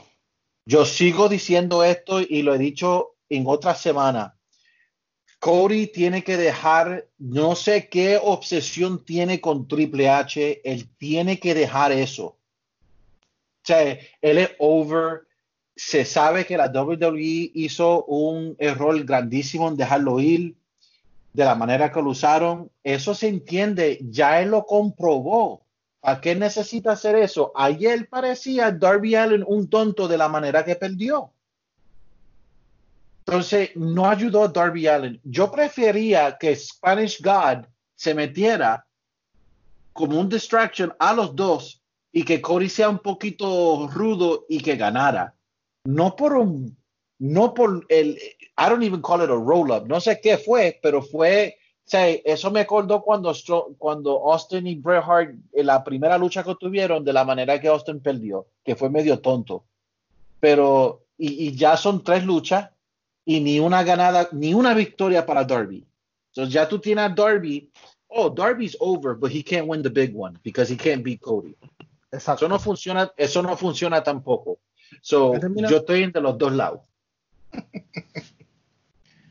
Papito, yo los quiero, yo, los quiero a ustedes mucho, yo los quiero mucho, pero ustedes mismos se han contestado lo que hay que contestarle aquí. Primero, vamos a hablar del campeonato TNT. Cuando tú hablas de campeonatos, ¿qué es lo primero que tú presentas para darle prestigio a ese campeonato? Vamos a darte un ejemplo. ¿Quiénes han ostentado el campeonato 24-7 de la WWE? Oh, my. Hmm. ¿Cuánto vale ese campeonato? Cero. Ahora, vamos a hablar de la correa intercontinental, que aunque lately no es lo mismo, pero cuando tú hablas de una correa prestigiosa, lo primero que tú dices, ¿quiénes han tenido esta correa? Uh, Shawn Michaels, Razor Ramon, Bret Hart, Stone Cold, um, Ultimate Warrior, uh, Randy uh, Savage, Macho, uh, Macho Man Randy Savage, uh, Ricky Steamboat. O sea, los Wow, luchadores. wow, wow. Se te, quedó alguien, se te quedó alguien ahí. Uh, Yes. Jeff Jarrett? Ojo. Chris Jericho, lo sé, lo Oh, sé. Dios, Estoy, oh, Dios. estoy molestándolo, estoy molestándolo. Pero mi punto es este. Cuando tú traes una correa, tú tienes que darle prestigio, porque si tú la vas a tener entre Gronkowski, Arthur y, y, y ¿cómo es que se llama este? El, el Hype Man, ni me acuerdo el nombre de él. Mojo. Ah. Mojo Rawley. Mojo, Mojo, Mojo Riley, oh, Rowley. oh. Esa correa no vale nada y no me malentiendan. Yo no estoy diciendo que Darby no le va a dar prestigio a esta correa. Eso no es mi punto. Mi punto es que si tú vas a arrancar una correa, tú tienes que arrancarla con un luchador dominante, con un luchador fuerte que va a empezar un legado de esa correa. Mi gente, Darby va a tener esa correa en algún momento. He will. I, I bet, I bet. Yo, yo me atrevo a apostar que Darby Allen va a tener esa correa en algún momento. Pero la movida correcta en este momento era que fuera Murder Hawk el que tenga ese campeonato. Ya veremos, quizás yo me equivoco, se la dan a Cody. Yo creo que dársela a Cody sería un error, completamente. A pesar de que Cody cumple con ese con eso que yo les dije, que Cody pues le da prestigio, bla, bla, bla. Pero ahí, quien, quien tiene que darle ese prestigio a esa correa para empezar es Murder Hawk. Tú no has visto cómo Murder Hawk ha matado a todo el que le han puesto al frente hasta ahora. Boom, that's it. Un killer tuvo esa correa primeramente. Cuando se empieza a escribir la historia de esa correa, ¿quién fue el first champion? Murder Hawk. Ya, dos, tres campeones después, ahí estuvo uh, Darby. Y dos, Fíjense, fíjense lo que dijo Luisito, muy importante. Ah, la forma en que perdió a Darby Allen es como cuando Stone Cold perdió con Bret Hart la primera vez. Eh, ¿Cómo le fue a Stone Cold después de eso? o sea, el que él haya perdido. Nosotros... el que él haya perdido. Que haya perdido Sí, gracias. Pa- Páralo tú, Luisito, porque- wow, Oye. wow, wow. Dale, páralo tú. Porque Dale, dale. Wow. Tú no puedes comparar dos luchadores de Stone Cold Steve Austin y Bret the Hitman Hart a Cody Rhodes y a Darby Allen. Dude, pero no, no, no, no. Bret Hart, sea lo que se sea, ayudó a Stone Cold Steve Austin. Cody Oye, ¿tú qué- Rhodes no está ayudando a Darby at all. ¿Y tú no viste lo que estaba pasando en el internet anoche? ¿O tú no te fijaste que la gente estaba igual de molesta que tú porque querían que Darby ganara también? No, yo no dije que yo quería a Darby ganar. Yo tenía Cody Rhodes contra Archer para las Ok. finales. Yo Lo que sí me quería que gustó Darby ganara. fue de la- The point is, Lo is que- that we're fighting about this online. La gente estaba peleando porque querían que Darby ganara. Y yo no sé si ustedes se fijaron, porque eh, yo no sé si se dieron cuenta, la forma en que Cody le ganó a Darby fue medio heel. La forma en que se manejó Yeah. por la luz. Primero, primero, cuando Darby venía corriendo para Cody, Cody se movió y tiró a Darby en contra de su esposa a hacerle un spear. Eso, eso es un heel move, número uno. Número dos, Peyón mencionó lo de la botella de agua. Eso es un heel move. Y ya vamos a hablar a lo último del show, que hubo otro heel move de, de Cody. So, ustedes siempre, especialmente Peyón, hablan de el, el story behind the story, la historia que hay detrás de la historia. Y yo estoy viendo una historia detrás de la historia. Y yo estoy viendo, ok, Darby no le ha podido ganar a Cody. Cody ahora mismo es supuestamente face ahora mismo. Pero que yo estoy viendo más allá que Cody va en algún momento a tornarse heel Ah, eso se y en ese momento, en ese momento es que Darby sí va a ganar una victoria contra, contra Cody. Y entonces ahora digo yo, si, si Darby ganaba anoche en un estadio vacío, no va a ser el mismo impacto. Piensen esto, a que Cody le gane en un, esp- un espacio con 12 mil, 14 mil personas, en donde Cody sea rudo, que la gente quiera que todo, no la mitad del estadio, que el- los 14 mil personas quieran que Cody pierda y Darby le haga un coffin drop y pinen one, two, three, tú sabes cómo se va a caer ese estadio. Entonces yo estoy viendo más allá de esto. No sé, quizás yo me estoy aventurando demasiado. No, no, no, pero no, no, hay, no, no, no. Yo se lo compro, yo se lo compro. hay un No, no. hit ahora mismo porque la mayoría de la gente sí quería que ganara Darby. Eso es un gran testimonio de lo bien que, y, y como ustedes dicen, no le ha logrado ganar en dos veces, pero it's gonna come. Solamente que va a llegar en el momento preciso. Es lo que yo pienso. Y es lo que yo veo de todo esto. Yo no veo a Darby menos hoy de lo que lo veía antes de Dynamite. Yo sí. No, porque No. tampoco fue un No. squash match. O sea, Darby No, tuvo una excelente lucha. Y en eso Pero mira, la pero, pero mira la diferencia. Eh, Ok, yo te hago esta pregunta, porque comparamos a, a- a- a- al, al, al fall de Brett versus Austin y mira lo que pasó con Austin. El feudo de Austin y Brett, ¿siguió? Bueno, eh, no tuvieron después cuando ahí después no fue que tuvieron la lucha en que en que Austin eh, sangró y tuvieron que parar la lucha. Sí. El Pero el feudo, eh, o sea, eh, el, el feudo siguió. Aquí Yeah. no hay feudo. Aquí no hay feudo. Lo va a ver, lo va a ver. No, no, aquí no hay feudo. O sea, lo que aquí está pasando es que cuando tú comparas los dos luchas a, a las dos luchas, una lucha vino para atrás la estrella que fue Brett, el jovencito en ese tiempo que era todavía un, un poco nuevo en la WWE nada más, Austin, ¿ok? Pero entonces ese feudo siguió y mientras siguió hubo un double turn.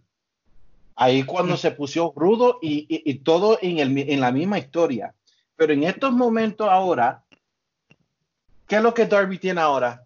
Porque ni siquiera hicieron, ni, ni siquiera pusieron a Sammy Guevara que se metiera en algún momento o algo para que perdiera. Ah, Sammy. Guevara no va a O sea, ser no el lo feudo. puso para que, para que siguiera el feudo.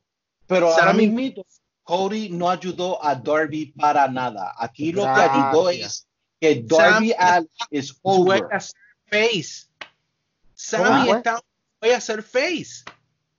No, ese Sam- feudo de Sammy Sam- Guevara y Darby Allen tiene que seguir. Ok, JD. Escucha. I'm, I'm looking at bigger things. I don't know. No, no, no. It, Ok, it- JD. it doesn't help Darby. Ayer de la Gracias. manera, de la manera, no estoy diciendo que perdió, porque él puede perder y ser fuerte, porque en el segmento último alguien perdió, pero yo diría, yo voy a dar mi opinión de eso ahorita, pero en estos momentos, en esa lucha, de la manera que hicieron que Darby perdiera, no ayudó a Darby. Tú lo ves como algo Darby- flojo. No. Yo lo veo como que eso fue un fluke victory de, de Cody. That is an overbooking Peor. You're trying to protect. Eso es lo que hace la WWE, con eso yo estoy con Peyot. Cada vez que la WWE quiere proteger a alguien, hacen unas cagadas como esa. Entonces, en estos momentos, no queremos que Cody pierda porque le quita un poco, pero no queremos que este Darby pierda limpio tampoco. Pues vamos, vamos a hacer un running. Ok, viene Guevara, le hace algo, pues yo entiendo por qué perdió. Y en, esa, en ese aspecto, la historia de la Elite con el Inner Circle sigue, porque entonces tú miras a Gracias. Guevara y Guevara le puede decir a él, bueno, tú tienes parte de Elite, pero tú necesitas mi ayuda para ganarle a Darby. ah". Entonces tú sigues con ese feudo. Pero en estos momentos no hay feudo para Darby. Lo que pasa aquí es Darby gave a great match with a stupid ending y todo por la proteger a Cody y a proteger a Darby. Se pi- proteger a Darby en no perder limpio. Podían hacer un running con Sammy Guevara. Sammy Guevara eh, en- sin por accidente, quote unquote, este, por la distracción, Cody cogió ventaja. Entonces todavía tú tienes a Blood and Guts con Yep. Inner Circle y ahí tú puedes seguir la historia ahí, ahí, ahí, ahí, ahí, ahí, ahí. Y ahí entonces tú puedes poner a, a Cody eh, heel. Pero de la manera que perdió, de la manera que perdió Darby was wrong. The Yo way he pienso- lost. Que esto tú puedes poner que esto va a llevar a Darby a un dark, dark place. Pero I ¿por qué tiene que ser rudo Darby? No, Darby I'm not saying- yo no estoy diciendo que él va a ser rudo. I've never No. said that. Ok, Yo nunca he dicho eso. escúchame. Escúchame. él puede ir a dark place como Ok. que he gets frustrated because Ok. he can be pero lo va a hacer en el momento apropiado. That's, O- ok. eso es lo que estoy viendo. Mira, ok, tú puedes llevar a Darby a un dark place. Te, lo, te la voy a comprar.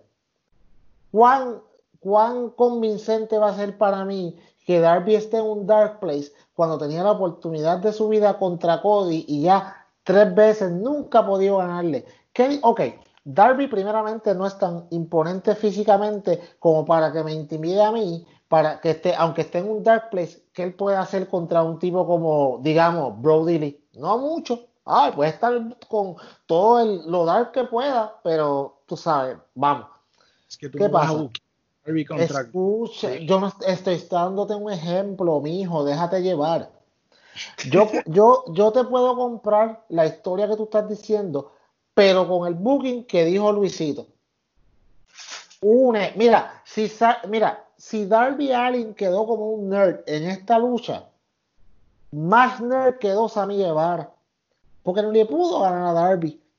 Si, si ellos hubieran querido correr, eh, ok, JD, vamos, ganó, ganó Cody, perfecto, pero gana Cody porque viene Sammy Guevara y le mete un azote a Darby Allin y Cody se aprovecha, lo cual todavía ayuda a Cody a seguir su eventual heel turn, porque sí sabemos que va a llegar, y a la misma vez ayudas también entonces a la historia de Darby y de Sammy, y a la misma vez también ayuda a Blood and Guts. Eso es continuidad, pero ahora mismo, ¿cuál es el futuro de ahora mismo de Darby Allin? Yo lo puedo Está- buquear. Estás en limbo, estás ¿con quién? Cuéntame. Pero es que eh, ven acá, aparte de la, de la, de la derrota de ayer, ¿cuántas veces ha perdido Darby Allen este año? Ha perdido un par de veces. Pero he's not a jobber. He's not a jobber. I don't see him as a jobber. Pero ¿Con quién ahora- No, pero no es, no es jobber, no es jobber, hermano. Es de la manera que perdió Darby. Exacto, la, di- la discusión, la discusión mía no es que perdió, es de la manera que perdió. ¿Cómo es, cómo es JD? Ustedes están, ustedes están pintando aquí que por la forma en que perdió ah, el miércoles, eh, Darby ha sido tirado al zafacón. That's not, that's not true. That's not accurate. No, no es eso. No es que lo, lo hayan tirado el zafacón. Es. Es que, es que pierde, pierde credibilidad. Lo hace ver como un nerd. Lo hace ver como un tipo de que, mano, no es lo suficientemente inteligente para poder descifrar a Cody. Cuando él mismo en la promo estaba diciendo, tú me ganaste por culpa de Aaron Anderson. Ya yo sé lo que tengo que hacer. Boom. Perdiste peor con tu propia movida porque no te diste cuenta que te, que te un chipito los hombros para el Yes. frente y te ganaron Yes. te ves, te ves más nerd todavía. Te ves como un mismo. Yes. ¿Entiendes? Que la gente nos diga en la página qué ellos piensan. Si ustedes están en Team JD o Team Tag Team en contra de JD, No es en contra, no es en contra, chicos. Háblenos con quién ustedes That, están de acuerdo. was, that, Vamos a llegar a un acuerdo was- porque that- I, I'm not agreeing with you guys at all. ¿Cómo tú dices? WWE. Eso fue WWE Booking. Gracias, lo que yo dije al WWE principio. Booking hubiese sido que Cesaro y Shinsuke se metieran a tratar de dañar la pelea, lo que ustedes están diciendo que tenía que pasar con Darby No, Allen y no, no, no, no. No, ay, Dios No, mío. que eso, eso no es WWE Booking. No, Eso no es la pasa toda la historia. en Raw y SmackDown. No se mete a Sí, pero no,ea. pero no tienen esos run-ins no tienen sentido. El sí. de Sammy Guevara hubiese tenido 100% sentido porque, number one, en el último pay-per-view de Revolution, Darby le gana y después en el torneo le gana de nuevo. It Gracias. makes perfect sense. Claro que sí, estoy molesto. Este tipo es el único que tiene mi número y yo le voy a ganar. Le voy a hacer, perdóname, yo le voy a hacer que él pierda. ¿Por qué? Porque yo soy un sore loser. Sammy Guevara se reivindicaba de la, derrota que tuvo en el primer round. Darby Allin perdía, no perdía credibilidad porque no perdió porque perdió. Continuaba en la, rivalidad con, Sammy Guevara y Darby, que hubiera sido excelente, otra lucha de ellos más. Y entonces tenías a tu Cody contra tu Lance, contra tu Lance Archer y todo bien. El problema no es cómo que ganó Cody, el problema es cómo perdió Darby. Exacto. Ok, vamos a seguirlo porque si no, este podcast va a durar cinco horas aquí. Esto está bueno, esto está bueno, esto es que me gusta. Bueno, eh, dos packages corridos, pero no me quejo de ninguno de los dos. Eh, Scorpio Sky, hablando un poco de su historia. Luego, va- bueno, ¿quieren decir algo de Scorpio Sky? Porque lo- las otras dos partes que voy a hablar ahora mismo están relacionadas y creo que de esa podemos hacer un comentario junto. Pero el package Scorpio Sky a mí me gustó. Yo pienso que eh, nos están dando a conocer a un hombre que yo lo veo como un gran futuro de AEW, uno de los estelares. Eh, aun cuando ya eh, SCU no siga junto en algún momento, yo creo que él, él es la, el que va a despuntar de ellos tres. Claro, Daniels pues ya está en baja, en baja ¿no? Ah, y, y Kazarian tampoco es un nenito. Así que para mí Scorpio Sky es quien va a salir de ahí a ser una estrella. ¿Qué, qué tú crees, Peyot? Mira, SCU en AEW está hecho para que, en- para que, para ayudar a la figura de Scorpio Sky. Como tú dices, Christopher Daniels ya, ya está en baja. Eh, Frankie Kazarian, aunque sea bueno, también lleva muchos años luchando. Scorpio Sky tiene habilidad luchística y carisma. Le falta Yeah. el push. Nada más le falta. Y creo que es perfecto lo que están haciendo. No se están concentrando en SCU, se están concentrando en Scorpio Sky. Eso está muy bien. ¿Por qué?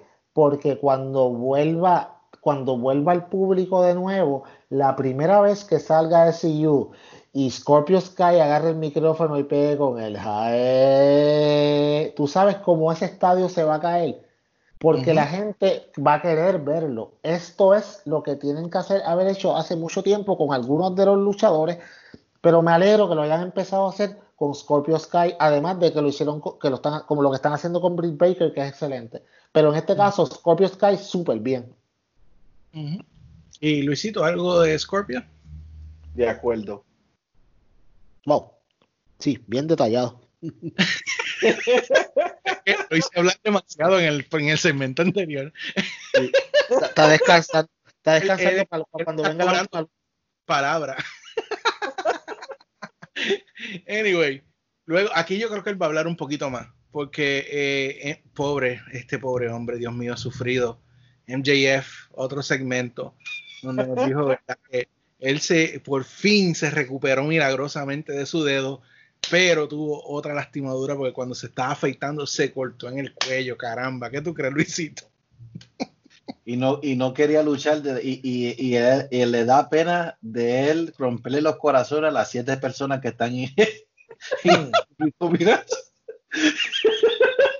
Qué bueno. Dude, es. I love MJF. MJF, oh man. MJF debe ser la persona que le gane a Moxley. I said it. That- you see, that's shooting high. That's Pero not yo- shooting high. Mira, eh, hay tres personas, o sea, tres luchadores o parejas que yo extraño dentro de toda esta cuarentena más que nada. Eh, uno es Hangman Page, el otro son los Lucha Brothers y el tercero MJF. Mano, qué bueno ver a MJF en mi televisión. Qué Sí, tipo, bueno. este tipo es excelente, mano. Este tipo, ok, el nene mío lo estaba viendo conmigo y el nene mío me decía que él era, que él era bien obnoxious. O sea, me dice, papi, este tipo es bien odioso, de verdad. Y yo como que, él está haciendo su trabajo. Eso es lo que se supone que tú pienses de él. Perfecto. Me encantó el segmento. Me encantó cuando se quitó y enseñó la cuellera, como que me guayé el cuello y esto, esto está complicado de nuevo y estoy bien triste porque no puedo complacer a los siete tecatos luchadores que están en el público allá en, en, en, en Dynamite.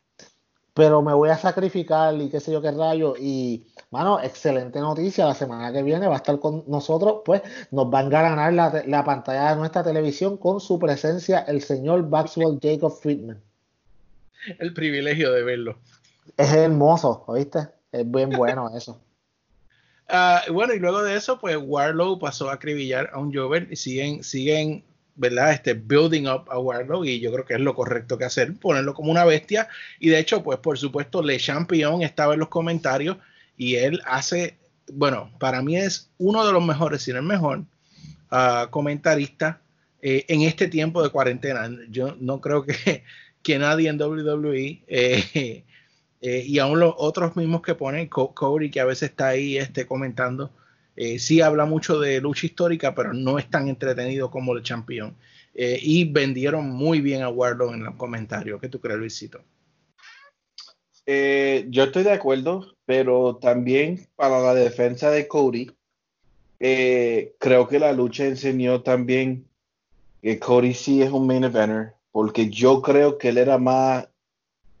O sea, Warlow se veía, he, was- he looked green, pero no como cuando estaba con Cody en, el, en, la, en la jaula. Este, pero yo sinceramente creo que um, he needs MJF. Um, I think he should be el muscle de MJF y que siga así y que, you know, sea, para mí yo creo que él es más muscle que, que más el, el- el- como el bodyguard muscle de, de, o sea, como de la manera que era HBK con, con, con Big Daddy Cool, que eventualmente él se hizo luchador bueno en, esa, en esa época, pero eh, eh, de esa manera yo veo a Warlow. Yo creo que la primera lucha pues fue muchísimo mejor, pero obviamente cuando no estás luchando con Cody y tú, tú estás luchando con una persona que sabe bregar en el cuadrilátero, pues Bueno, obviamente pues te vende bien. ¿Bello?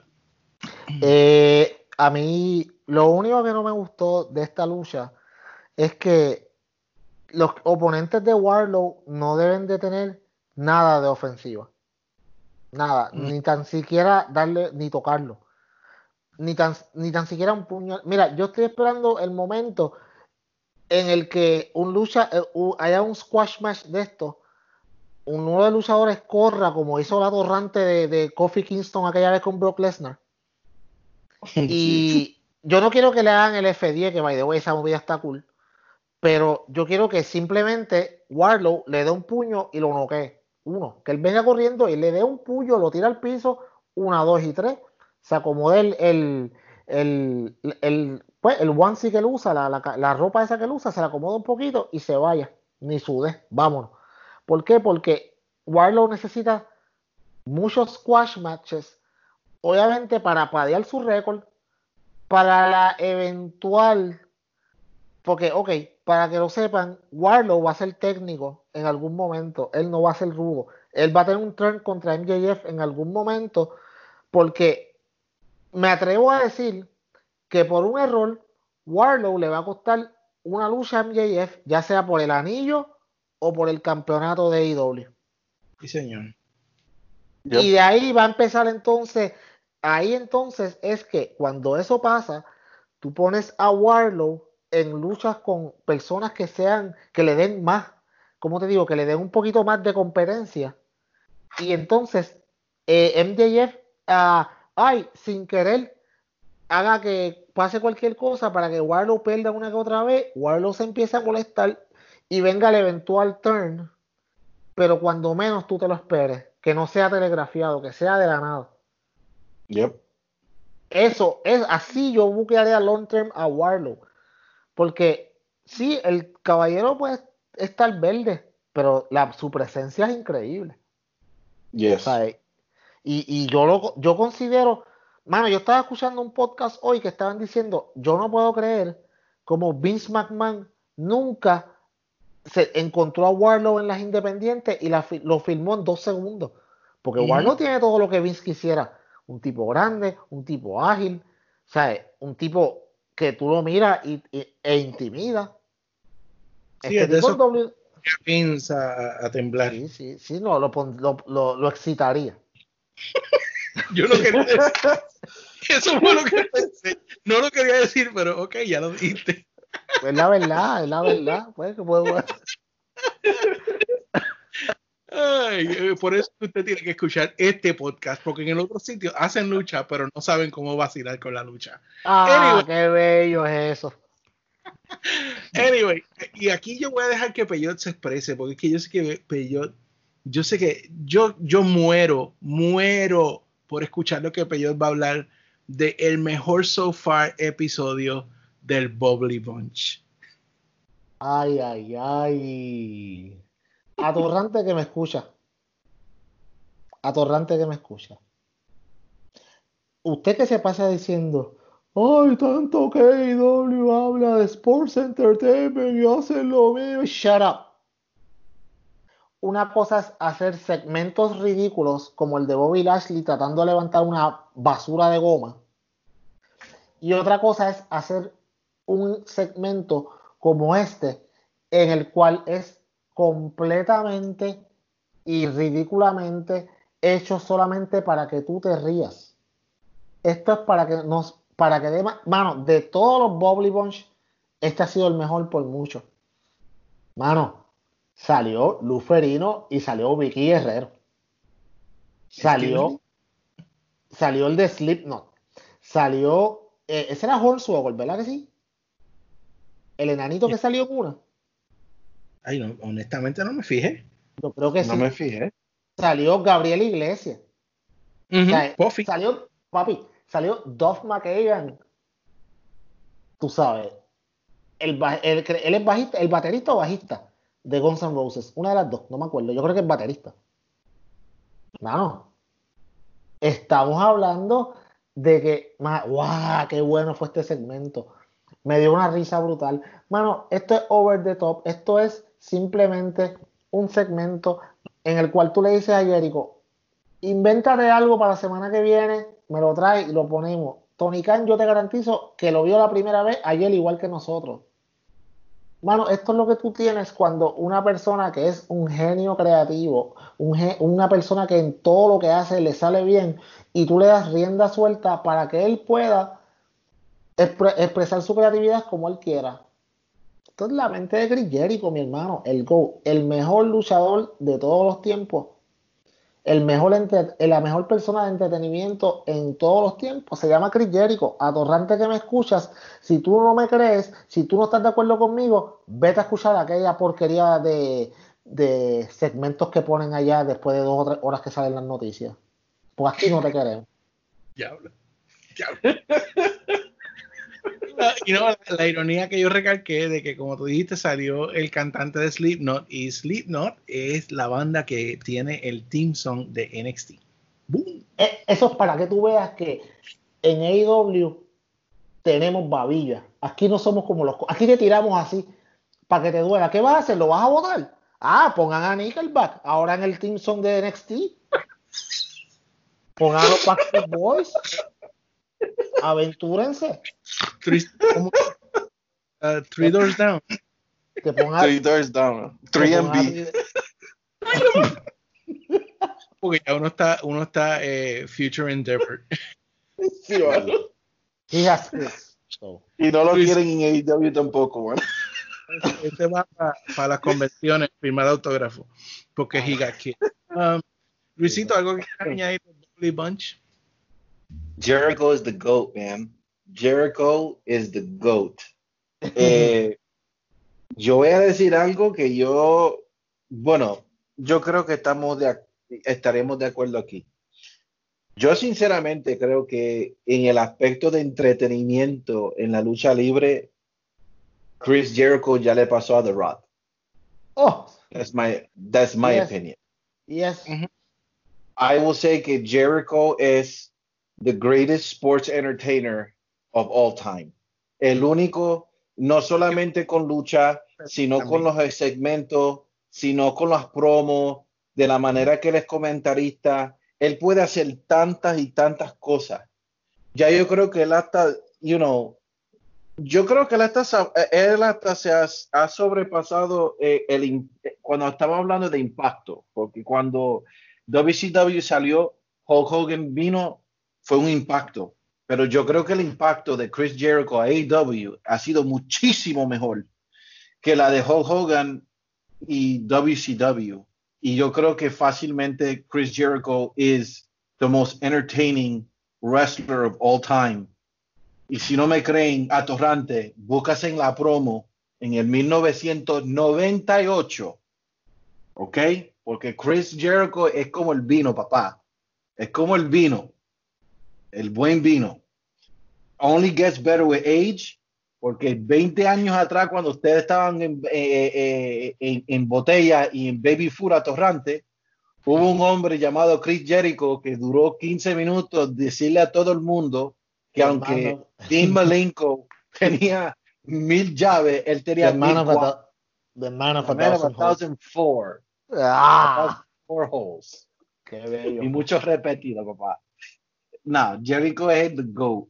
Y creo que él ha llegado a un nivel en la lucha libre ahora que lo único que me da pena de todo esto es que las WWE son tan eh, groseros que no le están, nunca le van a dar el crédito a Chris Jericho como lo deben, da- como lo deben de dar.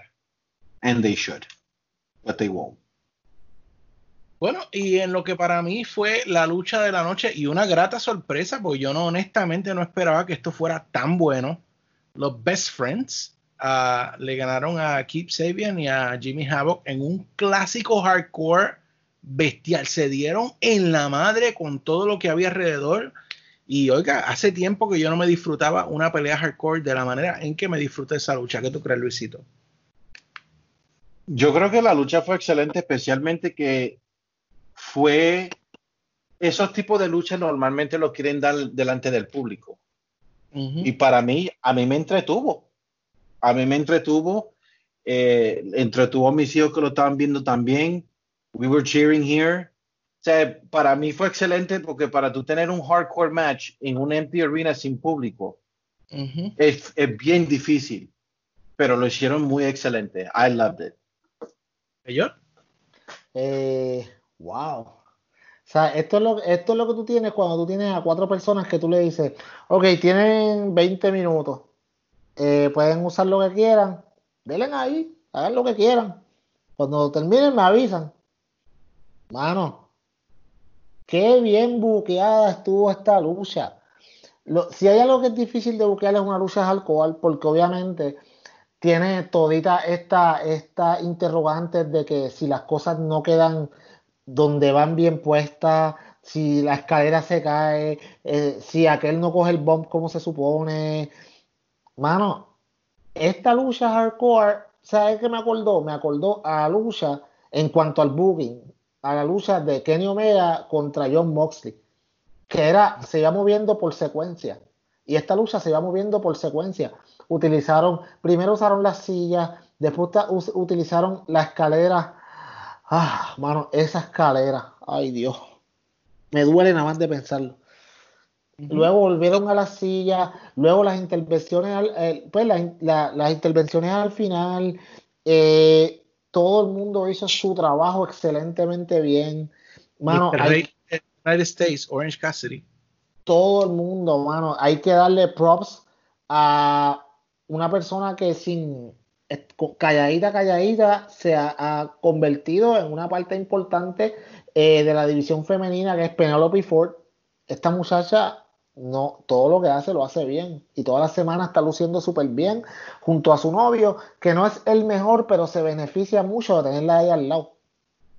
Eh, a mí me encantó esta lucha. Los Best Friends lucieron excelente. Eh, Shokity es un atorrante. De verdad, está bien loco. Eh, estuvo muy buena. Todo el mundo br- brutal. De verdad, una sorpresa, mano. Era algo que yo no me esperaba. Cuando yo vi como que "Eh, esta lucha no va a ser tan entretenida. Al final era como que, ¡oh, que no paren! No, un cla- yo digo un clásico hardcore. um, y, y, honestamente, esa escalera no era las de las de aluminio tecatas esas. que No.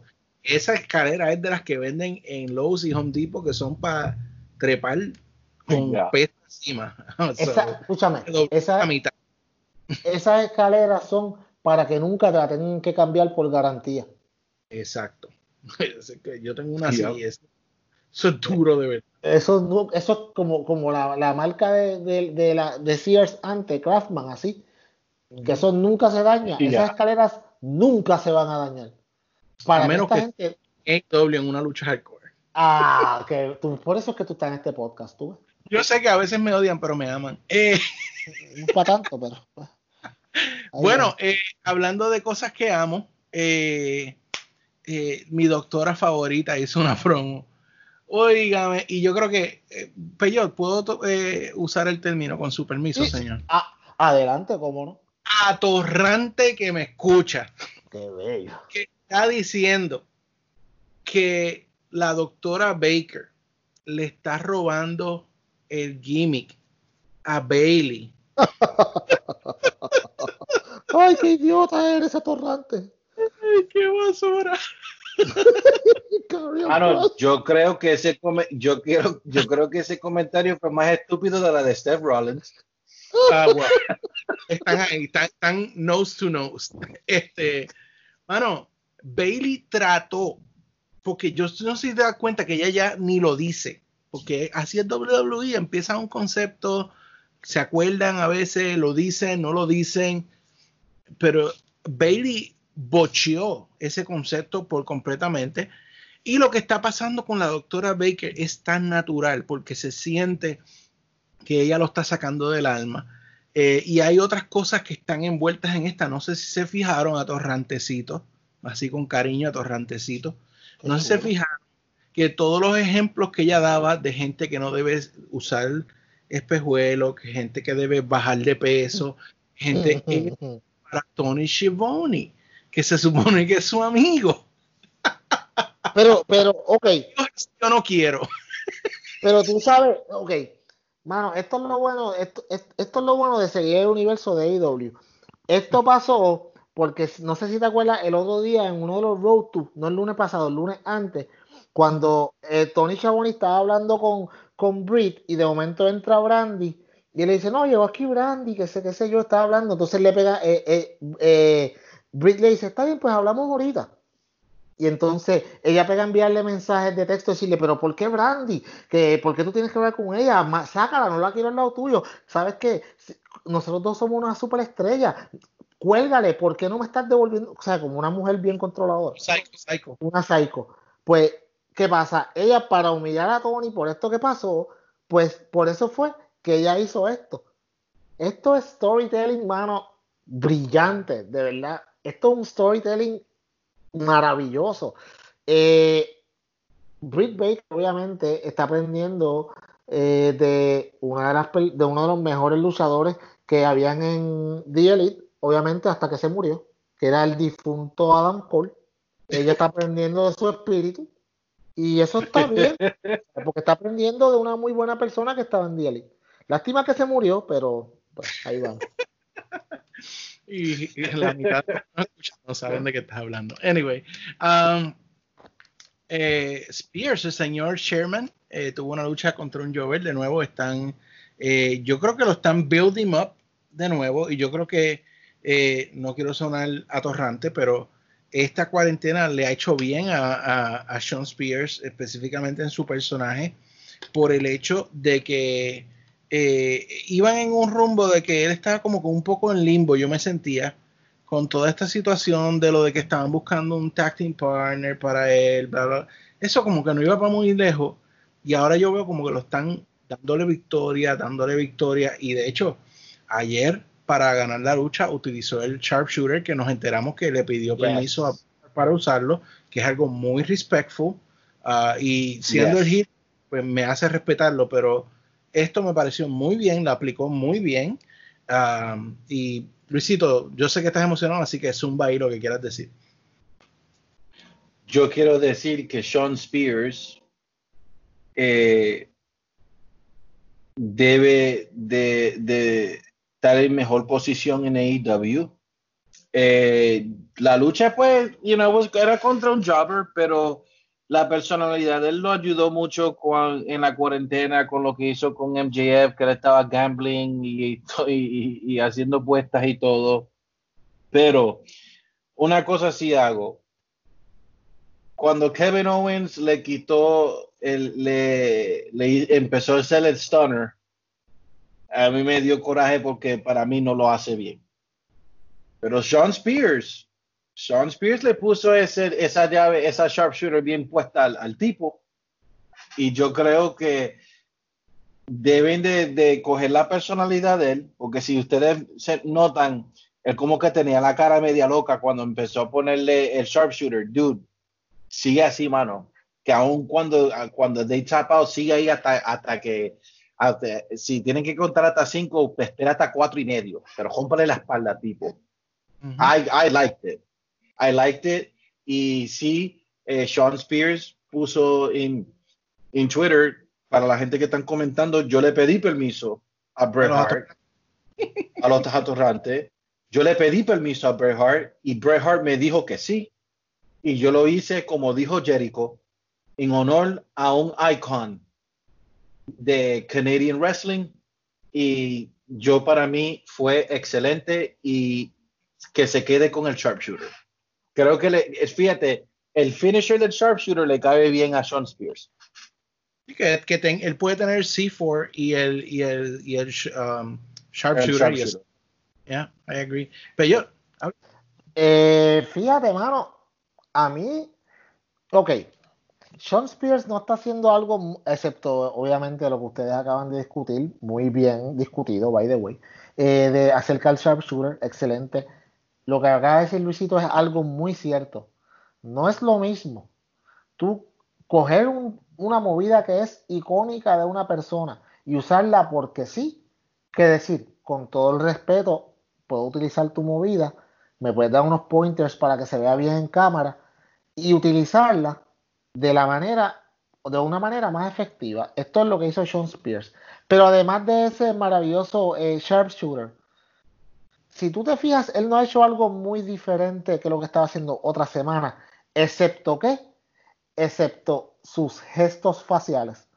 Si tú se fijas en la cara de este tipo, mano, cuando él está luchando, él las diferentes emociones las transmite a, través de la cara de una forma que si tú, lo, tú te fijas, tú puedes ver la historia a través de su cara y lo dejan de nuevo, dejan que su lado creativo, que su lado en el que aparenta ser que él tiene, que él tiene un mejor dominio, que es en esto, en las expresiones faciales, porque él es un buen luchador, no será el mejor, pero es un buen luchador. Este es un hombre que yo lo puedo tener en el midcard, este es un hombre que yo lo puedo tener contendiente por el TNT Championship, este es un hombre que de vez en cuando yo lo podría llevar a, tener algún tipo de, de, lucha por el título, aunque no lo gane. Pero tienen que dejarlo llevarse así como lo están haciendo ahora mismo. Mano, eh, como te digo, nice and easy, suavecito, steady, ¿sabes? Keep it going, poco, poco, poco va subiendo, no te mates, no lo, no lo fuerces. Cuando él peleó con Cody, lo del sillazo, estuvo bien. Lo que vino después era bien forzado. Lo de Sherman y, y qué sé yo, qué rayo. Cuando se ponía los, los ojos esos de, de, de los, los, lentes de contacto, cuando se paraba y hacía el, el número 10. Mano, saca todo eso. Utiliza tu, pues, tu, tu, carisma, lo que tú tienes de carisma, para que entonces la gente pueda ver lo que tú puedes dar, porque en el ring tú eres bueno. Eso es lo que te falta y lo está desarrollando. La cuarentena la ha ido excelente. Yo creo que ha sido de los mejores que la ha aprovechado. Oye, y para que usted vea Yo. que este podcast es como AEW, tiene continuidad, voy a decir algo que voy a poner, voy a hacer que yo y Luisito se sienta orgulloso de mí de nuevo. Um, Ay, no. Dijimos al principio que NXT lo, las promos de NXT dejaron de ser buenas cuando, ¿qué pasó? Cuando perdimos a, lamentablemente a Dusty. ¿Y quién está dando clases de promo en AEW? Dustin Rhodes. And Dustin, Dustin y, Arn, yeah. y Arn Anderson. Yeah. So, eso viene en la sangre, papá. Uh, o sea, eso viene en la sangre. Dustin y Arn están dando clases. Yo estoy seguro que Dustin tiene mucho que ver ahí y está ayudando a estos jóvenes a seguir levantando esos personajes. Mira, tú puedes ver, tú miras, digo, no lo haga ahora porque como dijo Peyo la semana pasada se puede frustrar, pero si usted mira el primer Dynamite y usted mira lo que está pasando ahora mismo, usted puede ver talentos ahí. Mire a una Britt Baker, mire a Sean Spears, eh, mire, mire a todos estos talentos que han comenzado ahí y mire cómo han ido creciendo, porque además de los shows de la experiencia, estas clases están pasando y ellos están absorbiendo ese conocimiento. Papá, yo no me imagino AEW en un año de ahora va a ser aún mejor todavía. Oh, sí. Oh, ya. Yeah. Anyway, seguimos. Y esta próxima lucha que viene, cuando la anunciaron, esto fue lo que yo pensé. Les voy a dar un sonido aquí para que lo escuchen.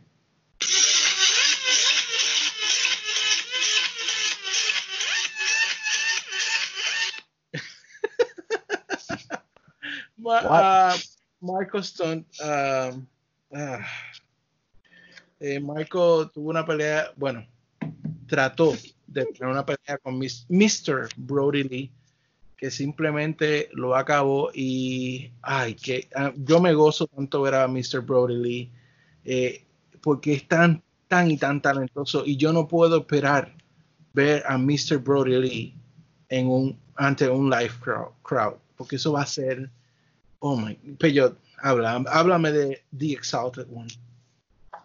Mira, yo lo único que pienso es cuando esté el señor Brody Lee y, y esté el público, esté todo el Dark Order y venga cualquier persona a atacar a Brody Lee por alguna manera y el Dark Order tenga mínimo como 10 personas alrededor de Brody Lee y alguien que se le acerque, ellos lo destruyan. Eso, eso, eso va a ser. Cuando esta gente salga, me va a acordar tanto cuando, ¿te acuerdas? Pues en WCW cuando salía NWO en medio de la otra lucha y estaban la gente yeah. de momento NWO y bajaban como 15 de ellos. Ajá, ¿quién sí. va a meterle mano a esa gente? Sí. Mano, eso es lo que yo espero que hagan, aunque sea, y yo sé que lo van a hacer porque Tony Khan es un mark de, de, WCW. En algún momento va a haber una lucha y va a bajar de Dark Order y es como que, ok, salganse del ring que venimos nosotros y los, los destruyen y los sacan del cuadrilátero. Qué bello va a ser. Qué, qué bueno, qué bueno Brody Lee. Mano, la, ok, cuando usted ve a Brody Lee luchando, no se concentre en las movidas, no se concentre en nada más mire los ojos a ese tipo. Ah, no, está bruto. Y después usted me avisa si puede dormir cómodo, porque está complicado, de verdad. Ese tipo, esa es una persona que intimida solamente con la mirada. ¡Wow! Luisito, ¿qué me dices del Exalted One? Eh, cada semana que yo veo a Brody Lee, eh, yo pienso más y más como de tonto es Vince McMahon. Que tú, mano, tú tuviste este hombre casi, what? ¿Cuándo fue que salió Wyatt? Creo que fue en el 2014, 13 o 14. Yeah, pero él lo tiene que haber firmado antes. Él no entró directamente a hacer Wire Family, él estaba en, en Él development. estaba en NXT, él estaba en NXT, pero Mm. imagínate, tú tuviste este tipo por casi siete años sin un personaje o nothing, no carisma. Y Sin mira hablar. este tipo, sin hablar. Este tipo da unas promos monstruosas. Creo que fue, o sea, yo me, yo me acuerdo que cuando Jake the Snake vino, yo, me, yo creía que el, que el que iba a ser el Exalted, eh, el que iba y con él era Brody. Pero no, No lo mano, neces- ¿no? n- no lo necesitaba. Y para mí yo creía que lo necesitaba porque yo estaba pensando en Luke Harper. Pero Ujú. No, mano, no- él no necesitaba la promo de Jake. El que lo necesita es Murderhawk, pero no Brody. Brody fácilmente es uno de los mejores promo guys que AEW tiene ahora con el personaje y creo que tiene el personaje uno de los más uno de los personajes más fuertes que le cabe bien es a Brody Lee. Y cuando, cuando The Dark Order empieza a traer nueva gente, dude, el, el día que alguien se vaya del Dark Order, este tipo está tan bueno que va a ser un mega face. Que estoy esperando creo- que Grayson lo haga. Creo es que ya Tony Khan y los escritores de AEW saben y tienen programado quién va a ser el big star que va a irse al Dark Order, pero no lo han hecho esperando que puedan tener gente, porque esa reacción cuando alguien traicione y haga el signo del Dark Order, el, el Oh. crowd is gonna blow up. Oh, ¿Quién es? Esa es la pregunta. ¿Quién es esa gran estrella que se va a unir al Dark Order? Ya veremos. Papá, que, que, que, que- ay Dios mío. Bueno, Eric- eh, Eric Rowan. ah, bueno, después no sea Zack Ryder, que ya Cody dijo que no van a coger a Zack Ryder, porque esto no es All Friends Wrestling, es All Elite. Um, bueno, eh, eh, Mox dio una promoción que parecía más un public service announcement. Estuvo, estuvo cool, me gustó, me gustó, no puedo decir que no. Y dijo que la semana que viene va a poner todos sus discos de Metallica en la guagua, eh, en, su vehículo. Eh, va a llevar dos o tres cervezas, no bebas y, y, a la misma vez, por favor, Mox. Y que va a guiar hacia AEW porque la semana que viene AEW es en vivo. Sí, señoras y señores.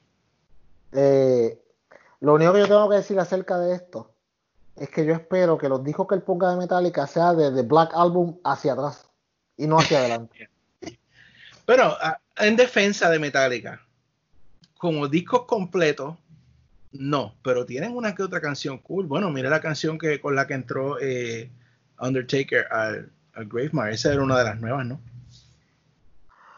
Ay, Dios. Ah, Now that we're dead. No, JD, no te vamos a defender en esta, papá. No te podemos defender en esta. I'm sorry, me gusta. I'm sorry, I'm sorry. Anyway, eh, y aquí la lucha final eh, de Dynamite, eh, el Murder Hawk. Yo puse aquí que llevó a Dustin al límite de todo y Dustin, oiga, peleó y trató, pero Archer es demasiado fuerte. Dustin llegó, literalmente estaba sangrando la mitad de la lucha. Eh, fue una masacre, pero no una masacre de squash. Esto fue una masacre en donde Dustin peleó como un guerrero. Ah, y a lo último eh, salió Cutie Marshall, que iba a tirar la toalla blanca, pero Cody salió detrás de él y no permitió que eh, Cutie Marshall tirara la toalla. Luego Dustin se la quitó, pero antes de que Dustin pudiera hacer algo, eh, eh, Archer lo agarró, le hizo otra llave y lo he put it in his, of his misery.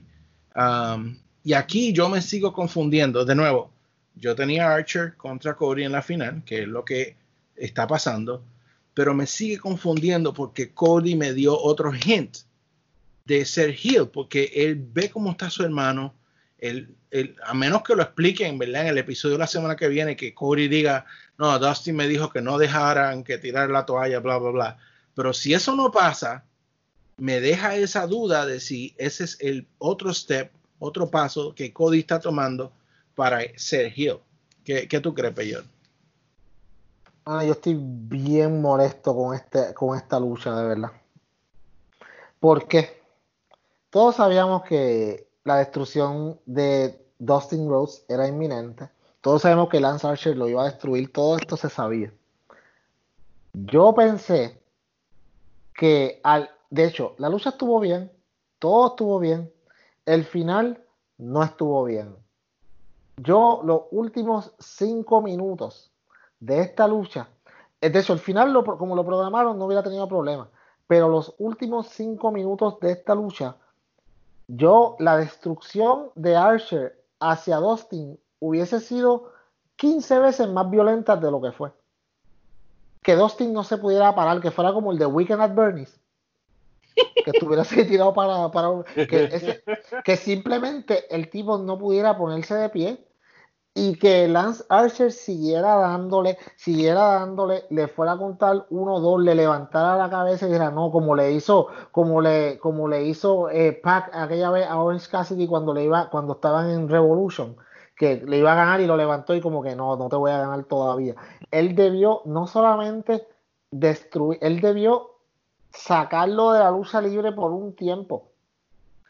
Esto, él no fue para mí lo suficientemente violento yo pensé que iba a ser más violento.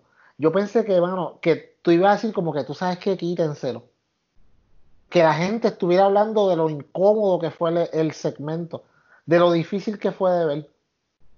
¿Por qué? Porque eso era lo que te iba. De hecho, nadie hoy, hoy no hay nadie diciendo que Lance Archer no es una máquina. Pero tú te imaginas si la destrucción hubiera sido tal que este muchacho no se hubiera podido ni levantar, no tenían que sacarlo en camilla tenía que simplemente él destruirlo, que él no pudiera ni levantar un brazo y que simplemente Cody lo estuviera mirándolo. Mano, Cody tiene la facilidad de llorar, porque él puede, este tipo puede llorar, mano. Que la cámara se sentaba en Cody tratando de, como tratando de revivirlo, Dustin completamente noqueado Cody como que los, con los ojos llorosos o llorando y Lance Archer en el background de esta imagen simplemente mirando a Cody a los ojos diciéndole Do I have your attention now? O, un, o un video corte de, de, Jake diciendo Ok, Cody. Do we have your attention now? Ajá. Uh. Dime, oh. que tú no estuvieras ahora mismo, que no estuvieras, mano, eso era lo que yo esperaba. De que yo sabía que iba a ganar que iba a ganar Lance Archer, bueno, mi hijo me lo dijo, me dijo, bandito, papá. Tú, sabes, no tiene break ni un segundo. Lance Archer es el Murder Hawk. Pero debió ser un poco más violento. De hecho, mucho más violento. Muchísimo más violento. Luisito, háblame, que yo sé que tú tienes un buen pensamiento de Dustin en esto, de Dustin. Yo voy a decir que Dustin Rhodes vio una escuela para, para los atorrantes. Vio una escuela en cómo vender una paliza. No voy a decir que él no lo vendió bien. Él lo vendió bastante bien. Aquí lo que pasó es esto. Aquí lo que pasó que faltó Jake. Si Jake the Snake estuviera en vivo ahí, cuando sale QT Marshall, cuando sale Cody, y que le mira, ¿sabe? Porque acuérdense, el feudo todo empezó con Jake, no por Murderhawk. Murderhawk es el cliente de Jake nada más. Si tuviese puesto a Jake, haz lo mismo, no haga ningún cambio de cómo fue la lucha ni los últimos cinco minutos. Solamente el único cambio, ponga a Jake the Snake Roberts y yo estoy convencido que yo no estuviera molesto con el ending por Jake. O sea, yo para mí, yo para mí, Lo tuvieron que, o sea, sea lo que sea, AEW, o sea, nosotros no estamos en el en la era de ECW. O sea, ellos, yo creo para mí AEW es bueno en el aspecto que nos dan, you know, they give us color, nos dan, they give us blood, pero saben hasta, hasta dónde. And en sí está en TNT, tú estás en Network TV, you can only do so much. Pero Lance Archer, he, eh, de que fuera un monster heel sin tener a Jake, yo creo que Dustin hizo muy buen trabajo en hacerlo. Este, again, no me gusta, me está molestando Cody again, again. Porque, papi, ¿por qué tienes que mirar a Lance Archer como si tú fueras Rocky Balboa mirando a Ivan Drago? Mirándolo, like, oh, if he dies, he dies. Like, no. Esto, esto es lo que falta. E, e, eso es, o sea, again, overbooking. ¿Hubo un overbook? Sí, hubo un overbooking en el aspecto de Cody. Esto era que Cody no lo mirara con coraje, porque Cody miraba con coraje como, cuando yo termine con esto te voy a partir la cara. No, eso era, Cody tenía que vender por lo menos un poquitito de miedo. Like, yo, this guy is serious. Pero, again, si tú me das los últimos cinco minutos exactamente como fueran, pero Jake estuviera, no estuviéramos molestos con el ending. Porque imagínate Jake con el micrófono y mirando a, y mirando, no, tú te imaginas él mirándolo, what is it? You're not going to help your little, your big brother? Throw the towel. You want him to die? You want him to die? Ah, Oh, algo así. man. Qué bello. Uh. Qué Ahora, los, Bueno, hay que con los recursos, que tienen. Jake no, No, podía no. estar ahí, ¿saben? Para mí eso era. Para mí lo que faltaba era Jake. Si tú ponieras Jake, el mismo ending hubiese sido bien.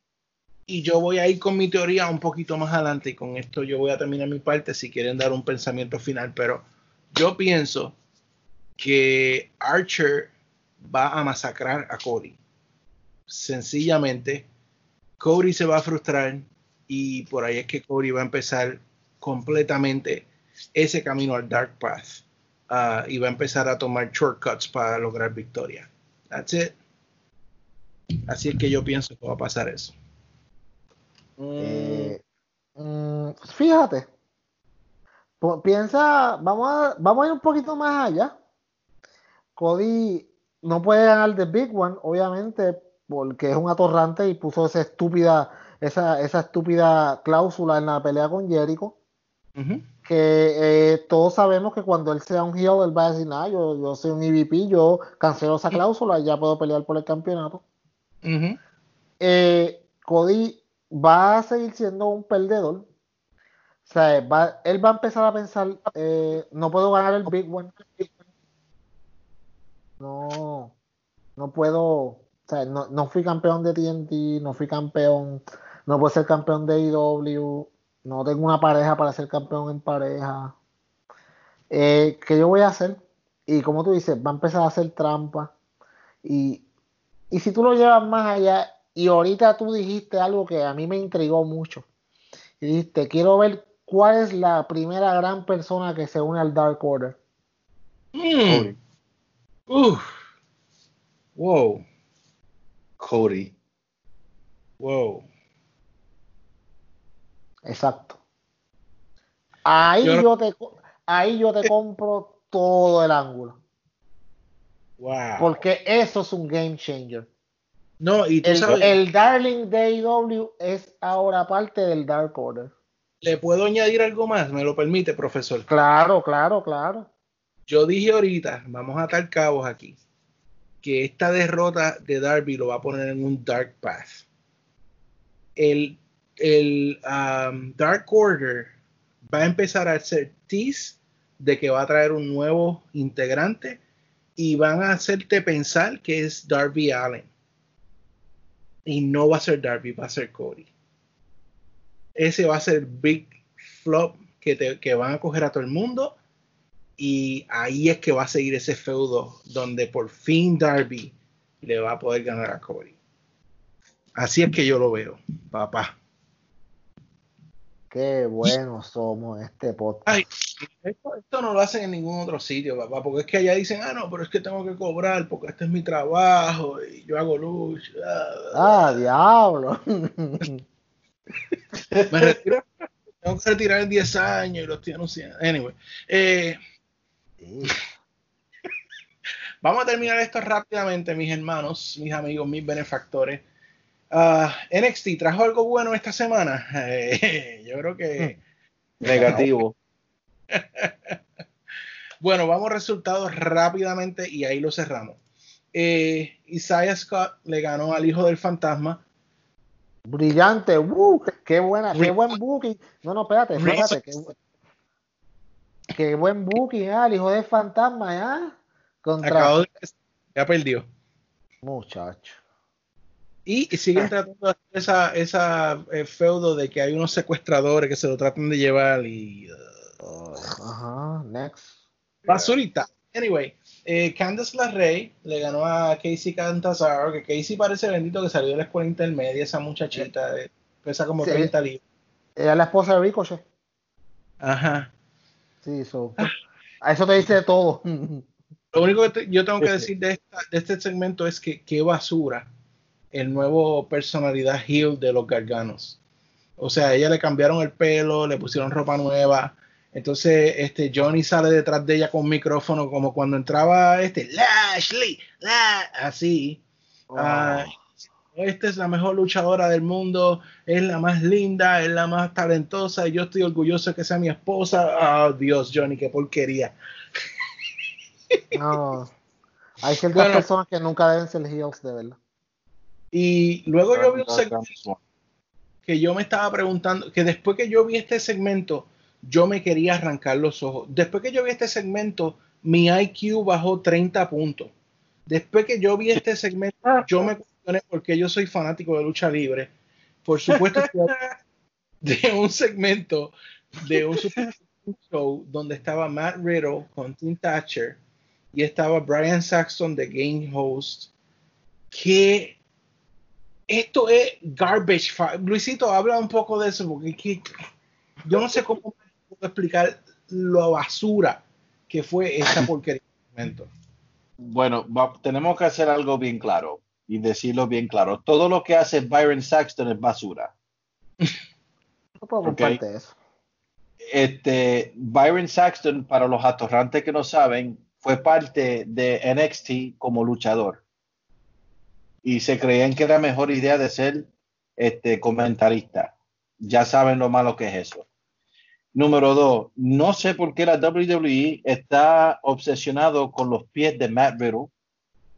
Este, porque aún con aún en Twitter lo pusieron un close-up como que queremos ver los pies de Matt Riddle, no sé por qué.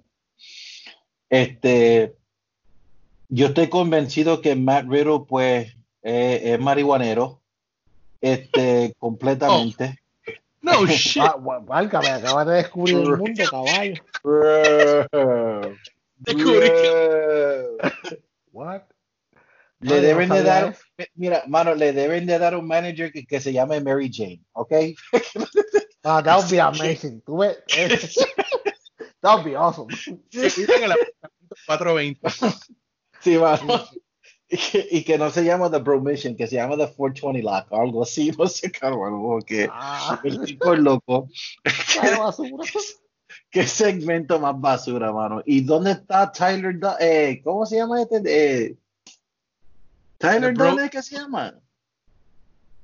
El Broserweight. El, bro- el- Él está- Peter Dunn. Peter, Pete Dunn. Eh, Pit down, pit down. No puede viajar.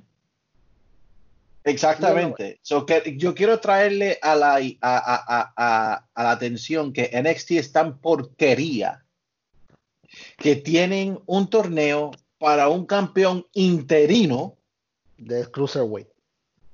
del Cruiserweight y le dieron la correa a un tipo de la nada porque se quedó done en Europa.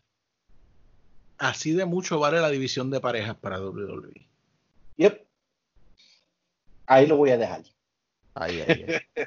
Bueno, después la favorita de Peyo, la señora, señorita todavía, Charlotte Flair, Eh, Señorita. Señorita. a Mia Jim um, en, en algo que ustedes saben que yo no soy fanático de Mia Jim. Yo, ustedes lo han notado en este podcast. Sí, me he dado Yo- cuenta. Sí. Eh, pero esto fue tan humillante porque traen la historia de que la primera lucha de Charlotte fue con Mia Jim en WWE en NXT. Y si tú te pones a pensar todo el trayecto de Charlotte, los 45 campeonatos que ella ha ostentado ya, y Mia. Jim no ha ganado ninguno, ya eso de por sí es un tirar al piso y pisotear. Eh, luego las ponen en esta lucha y Charlotte rinde a Mia Jim, por lo tanto Mia Jim vale menos que 10 puntos o 10 dólares en la WWE. Eh, luego de eso, Io Shir- Shirai eh, retó a Charlotte para una lucha la próxima semana por el título, bla, bla, bla. Nada más tengo que decirle eso. Hubo un promo package que dijo que la semana que viene va a debutar Carry On My Wayward Son. Ah, perdón, eh, Carry On Cross va a debutar la semana que viene. El, el Friendly Alligator va a salir en NXT, así que si usted le gusta eso, pues buena suerte. Eh, um, le ganó a Shane Thorne. Gary Cross.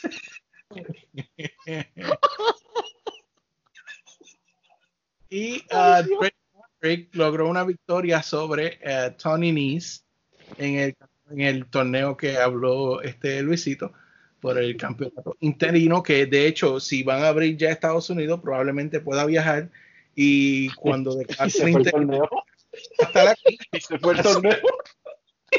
Así que cuando declaren el interino, al otro día llegó el regular, fue campeón por un día. y lo último, fuimos a Keith Lee contra Damian Priest, donde Keith Lee de nuevo ganó, retuvo el campeonato norteamericano de NXT ah, contra Damian Priest y pues ese fue NXT, papá. Que Con eso ellos trataron de competir con AEW, que de hecho ganó de nuevo esta semana la batalla de los ratings. No por mucho, lamentable.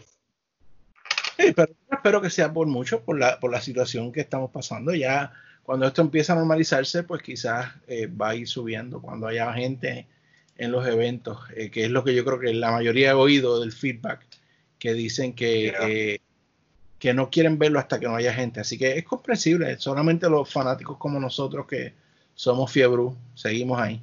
Eh, pero algo más que quieran comentar, eh, Peyo, Luisito, de NXT, de AEW en general. Mm, No. No, porque me voy a empezar a reír por el nombre ese y eso mejor no puedo. The Friendly. Yo lo dije aquí que iba a ser el Friendly. Ustedes lo saben. Qué asco. Slater, Slater Gator. Mano, mira, de verdad, de verdad, si tú te pones a pensar, no hay, no hay algo peor que tú puedas dañar que porque de hecho, como estábamos hablando en la pausa, esta sugerencia a este nombre fue de él mismo. ¿Sabes? Ve, Él es tú- pana que- de- Estaban pasando, prende y pasa.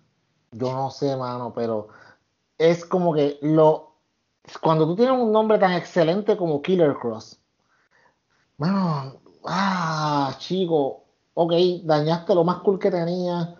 Eh, Killer Cross es muy buen luchador. Él no es el mejor con la carisma más brutal del mundo. So, ahora con este nombrecito tan tráfala, yo no sé, de verdad. Yo espero que no le hayan vendido gato por libre a la WWE, pero vamos a ver lo que pasa. Lo veo triste, me da, una- me da tristeza. El chamaco tenía promesa, pero este nombre, papi, wow. wow. Bueno, para empezar, cogió la compañía incorrecta, para nuestra suerte. Ay, ay, ay. Anyway, esa es la lucha libre por esta semana. Mi gente, gracias por su apoyo. Este episodio estuvo un poquito más combativo, ¿verdad? Pero eh, todo en son de cariño, de amistad. Esto- estos son mis panas, mis hermanos, mis compañeros de batalla. Así que de mi parte, JD, les doy gracias a ustedes por el apoyo, como siempre, por estar con nosotros en las redes, en nuestra página, aquí en el podcast, por supuesto.